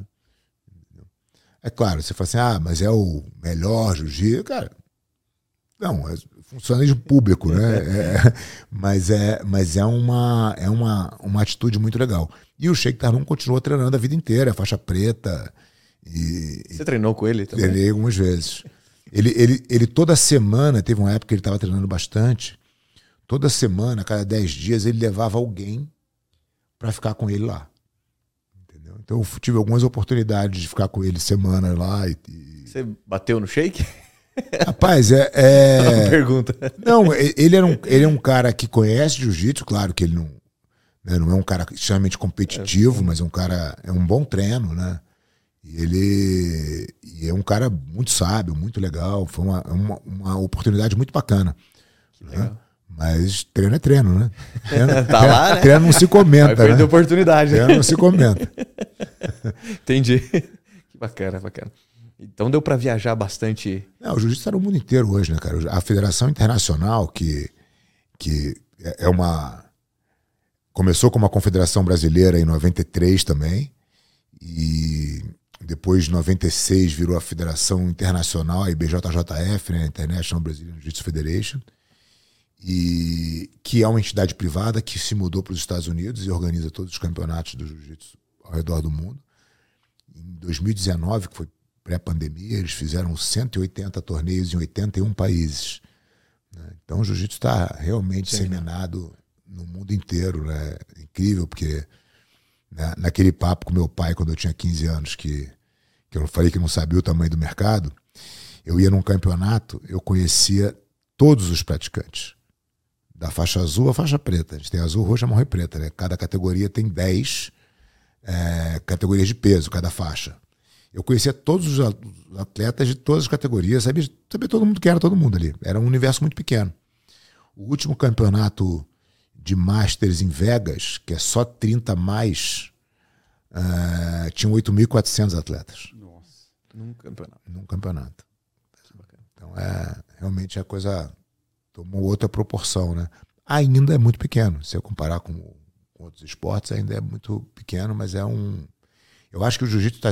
E, e, essa é a posição da aliança, né? A gente está posicionando o jiu-jitsu de uma maneira...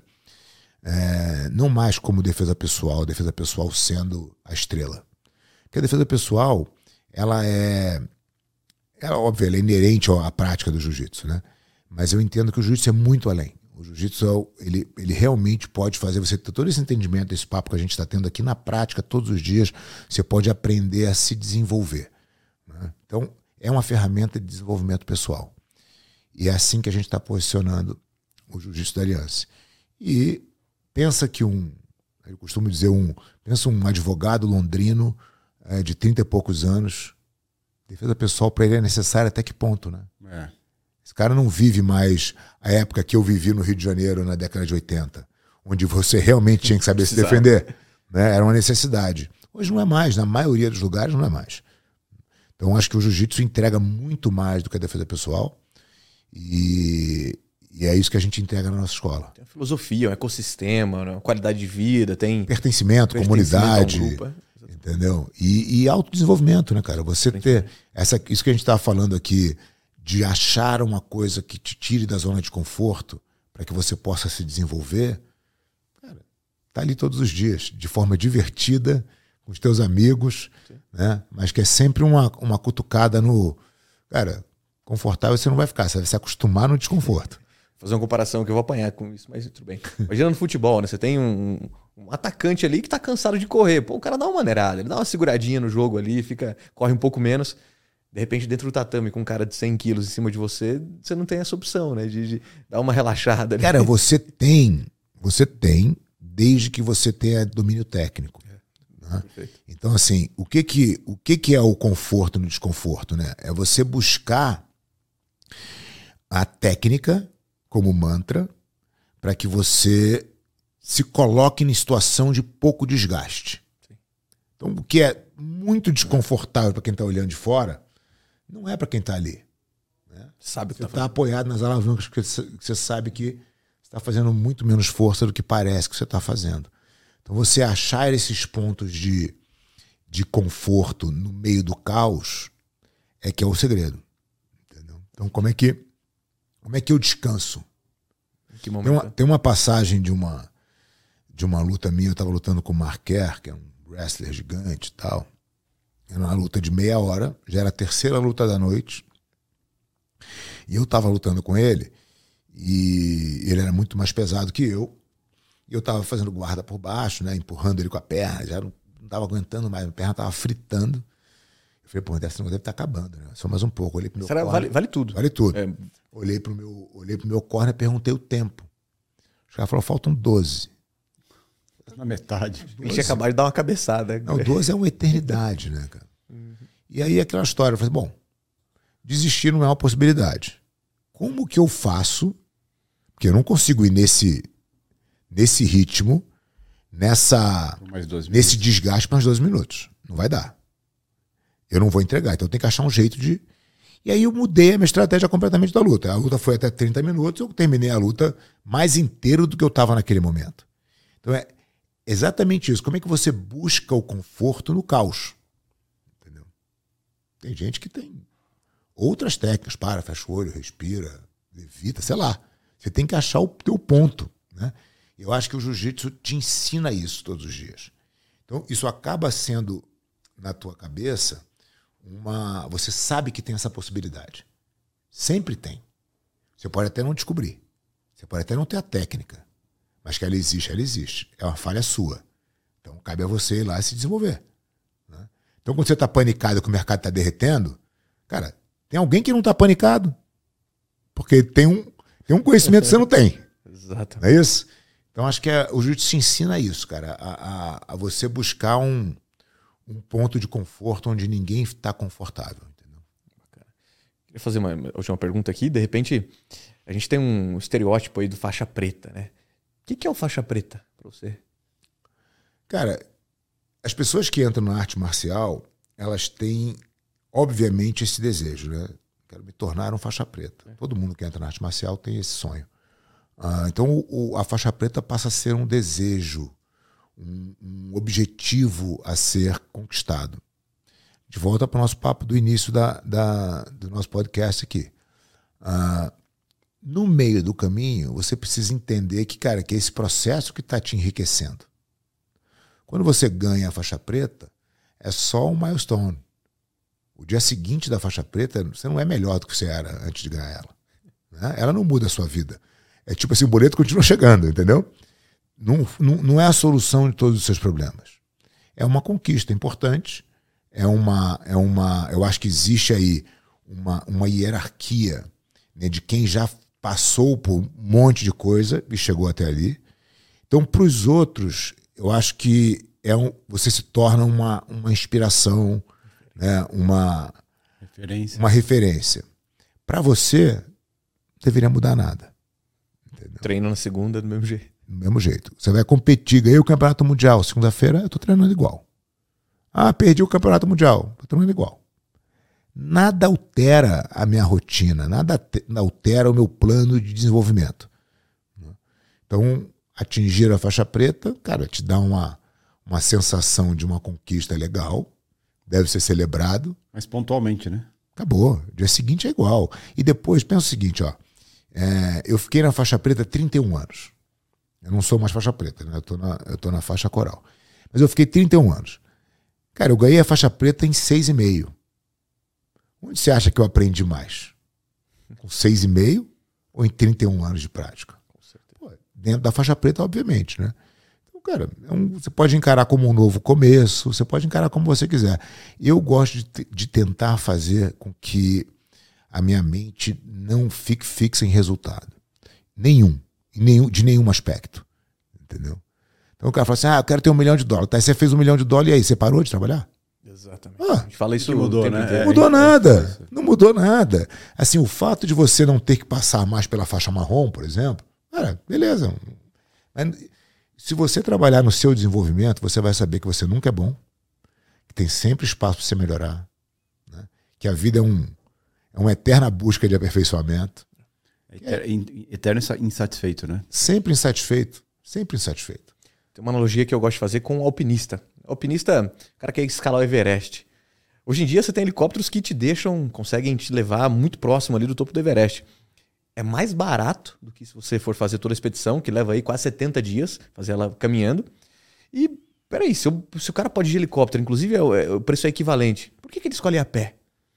Justamente porque ele tem que reunir alguns amigos, ele tem que preparar esse planejamento, ele tem que fazer, escolher o que ele vai levar na mochila, qual a, a, acampamento básico que ele vai ficar, por quanto é, tempo. É a vivência do processo de construir aquilo. Né? Exatamente. a gente volta para o que a gente falou. Não existe satisfação sem sofrimento. É, exatamente. Fato. Entendeu? Fato. Se, tu, se tudo é fácil, nada tem valor. Exatamente. Né? Se, se, se o jovem hoje acha que tudo. É, as pessoas não dão valor a nada, porque tudo é fácil. Né? O, o, o valor às coisas está diretamente ligado à dificuldade de conquistá-las. Né? A dificuldade de conquistá-las é o sofrimento do caminho. Pô, subir o Everest é uma conquista incrível? É, por quê? Porque é muito difícil. Exatamente. Entendeu? E só tem graça porque é difícil. Você ir lá de helicóptero não tem valor nenhum. nenhum. Exatamente. Então entendeu? não é o resultado. Não é o resultado. Não é a chegada. Não é a foto, é, entendeu? Exatamente. A foto não vale nada. E, o que vale é, cara, quem chegou lá, né? Que processo, como eu cheguei lá. que eu passei para chegar lá e quem. Quem eu sou agora. Exatamente. Essa forja, né? Puta, é, exatamente. O, o, processo de forja, e é, assim, parece meio clichê, né? Ah, porque é o caminho. Ah, mas é o caminho. É o caminho. Né? É o tal, né? É o, assim, é como é que você é, todo dia faz isso valer a pena, entendeu? Como todo dia você faz a vida ter sentido. Você apanha no jiu-jitsu ou perde dinheiro aqui e amanhã você tá aqui de é, novo, né? De novo. Se você desanimar. É, e vai ter dia que você vai ganhar, vai ficar feliz, mas você sabe que dia seguinte vai ser outra coisa. Exatamente. Entendeu? Engraçado que é. Às no... amanhã às 9 horas o mercado abre e na segunda a academia abre do mesmo jeito. Com você ou sem você. Então eu prefiro estar ali dentro. É isso aí. E é o que a gente bate muito aqui, cara. Não é dar soco na mesa quando as coisas dão errado, não é dar soco pro ar quando dá certo. Sim. Ponto. É isso aí. Tem, tem uma. É, essa, essa história. Outro dia a gente estava. A gente estava fazendo a obra de Londres, da Academia de Londres, e pô, tá faltando uma licença lá e tal. E, e aí chegou a licença, finalmente. Aí a minha diretora gritou lá: Nossa, a licença eufórica, né? Aí você não tá feliz? Eu falei, não, eu tô feliz, eu não tô empolgado assim, porque eu não sei se essa é a única licença que a gente precisa. Eu não sei se daqui a pouco aí vão me ligar para falar que precisa de outra licença. Então, vida que segue, né? Vamos aí. É. Cara, deu dois dias, eu falei assim, então, tá faltando uma licença. É. Eu falei, tá vendo? É isso aí, vamos continuar Quem o jogo, ia né? frustração em você se é, tivesse... É isso, entendeu? Então, cara, menos emocional, né? Vai, vai tocando a vida como, como tem que ser, vai progredindo, assim. Acho que essa que é a... E aí a vida fica divertida, né? Essa que é a verdade ter o controle. Queria fazer um pedido? Trouxe. Aqui. Ah. Trouxe duas faixas. Uma é. É, que eu estou atualmente. É. Só que, particularmente, essa aqui tem uma importância para mim muito grande. Que foi quando eu decidi começar. Uhum. Não foi por um motivo muito nobre, mas depois eu conto aí. Mas isso tem mudado alguns entendimentos da vida, uma filosofia. Então, é, eu escolhi a faixa branca, de repente, se você puder Sim, claro. deixar um, seu autógrafo aí seria bastante importante. Mas isso aqui faz eu olhar para trás e olhar, caramba, olha por tudo que eu passei. Olhar para isso aqui é gostoso, é fácil, chegar na academia. É, não sou faixa preta ainda, mas enfim, é, nem, nem é o meu objetivo final, né? Sim. Mas quando eu olho para faixa branca, que faço questão de deixar ela em evidência, me remete a tudo que eu passei. Pô, tô há oito anos treinando. Uhum. Eu nunca fiz oito anos consecutivos, nada na minha é, vida. Então, tenho feito isso há bastante tempo. Isso representa bastante coisa, assim. É, e a mensagem que eu queria deixar também para as pessoas: pô, escolha começar. O Jefferson sempre comenta que daqui a um ano você teria queria ter começado há um ano atrás, né? É, a famosa frase tem dois momentos ideais para plantar uma árvore, né? Um há 30 anos atrás, que você estaria sentado numa sombra, e a outra é agora. É agora. Perfeito. Entendeu? Faz todo sentido. Então, se você puder claro. aí pedir. Prazer. Tá toda surrada, como, é, como, como deve ser. ser né? Deveria ser, né? Como deve ser. Tem oito anos a faixa? Tem oito anos. Até que não tá tão surrada, viu? É, é que eu usei ela só dois. É. usei só dois. Parou de usar, né? Obrigado, Fábio. Valeu. Prazer. E, e o, você sabe que, pegando a analogia da, da faixa aí, o, o pessoal pergunta muito para mim assim, cara, quando você começou a dar certo, né? E acho que eu eh, queria saber sua visão sobre isso. E eu falo que eu sempre falo que quando eu comecei, uhum. né? É, eu, eu te responderia a mesma coisa. Eu falo, cara, eu sempre dei certo, entendeu? Eu sempre dei certo dentro das possibilidades que eu tinha na minha frente, né? E, e até os erros, né? Até os tropeços, e até as falhas é, fazem parte de um processo de Sim, dar certo. Fazem a parte da parte é, que você é, é, o que a gente está falando aqui, entendeu, cara? E, e, e, é engraçado, as pessoas às vezes não. Elas, elas, se, elas ficam pessimistas, né? Porque elas, de novo, a, a, o poder da imaginação, né? Ela olha e fala: Nossa, mas como estrada é difícil, isso nunca vai dar certo, isso nunca vai funcionar. E aí você vai postergando o fazer, porque você fica tentando adivinhar o futuro, entendeu? Que obviamente não está no teu controle, você não sabe nem se ele vai existir. Né? É, o, é o, o, conceito do memento mori. Né? Você pode não estar aqui amanhã, mas você pode morrer. Né? Então, a, vivo agora. Agora, o que, que eu posso fazer agora para ser melhor? Entendeu? Então, isso te traz para o presente. Né? Puta, como é que eu posso lá bater o papo num podcast 100% lá? Entendeu? Senão não precisa vir, cara. Não vai vir, por exemplo, não vem. Entendeu? Ou faz o negócio direito ou não faz. Fato. Né? Então você começa a fazer as coisas com. Tudo que você faz, você faz com capricho. Né? Cara, isso Dá é uma, o seu melhor. Tudo é o seu melhor. Se você tiver isso na vida, cara, não tem como dar errado. Literalmente. Entendeu? Pode não ser agora. Não, não pode não, não ser, agora. agora. Não, e pode não ser nisso que você está fazendo. É. Exatamente. Né? Assim, essa semana a gente está tá montando a academia, sempre fica aquelas coisas final de obra, falta ajustar o negócio aqui. A gente passou no estoque, tinha uns, umas etiquetas do, do controle do estoque de kimono lá, etiqueta mal cortada, sabe? O cara rasgou de qualquer jeito. Botou, eu li aquilo. Por que que faz assim, né? E, e, é o meu e, trabalho. É a minha diretora, que é super estética, né? De design e tal. Ela falou, cara, por que, que a pessoa faz um negócio? Dá o mesmo trabalho fazer feio e fazer bonito. Mas aí você vê a diferença. Quem faz caprichoso as coisas, faz tudo caprichoso. Não é uma coisa só. Não, não é. É tudo que ela cara, bota a mão. Tudo que eu for fazer, pô, eu tenho que varrer essa. Cara, vamos fazer a, a melhor varrida que a gente puder fazer. Não importa o que, que é. Né? Perfeito. Então você tem isso na cabeça, cara, dificilmente na vida vai dar errado. Fato, fato. Cara, você não sabe o prazer que é oh. te ouvir. Entende? Oh, cara, eu tô aqui, para mim tá sendo Obrigado, cara. Obrigado. Que, e, e, é interessante porque eu admiro muito as pessoas que têm experiência de vida, sabe? Acho que são as melhores pessoas de conversar, as melhores pessoas para fazer uma troca. Uhum. É, e não importa o tempo que a gente tem, é o que a gente construiu, quem a gente é. A gente sempre vai ter coisas a aprender. Acho que para mim hoje, né, Lu? Acho que o Lu também pode. Para mim foi uma aula. Com certeza. Por quê? É, muito da filosofia que você carrega na sua área é a filosofia é, que a gente então, utiliza na nossa é, área aqui. É isso aí, né? é isso aí. Porque no final das contas são pessoas executando coisas. Né? Sem dúvida. O que eu acho que faz essa convergência, né? Que, que eu acho que é, que é o que a gente estava falando até em off antes de, de começar aqui, é essa convergência do que é correto, do que é moral, do que é ético, do que é né? esse alinhamento.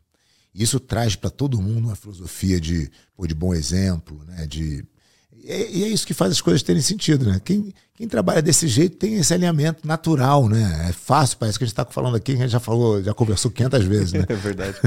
Não, muito fácil. legal, um prazer aí, papo ótimo, cara. Obrigado.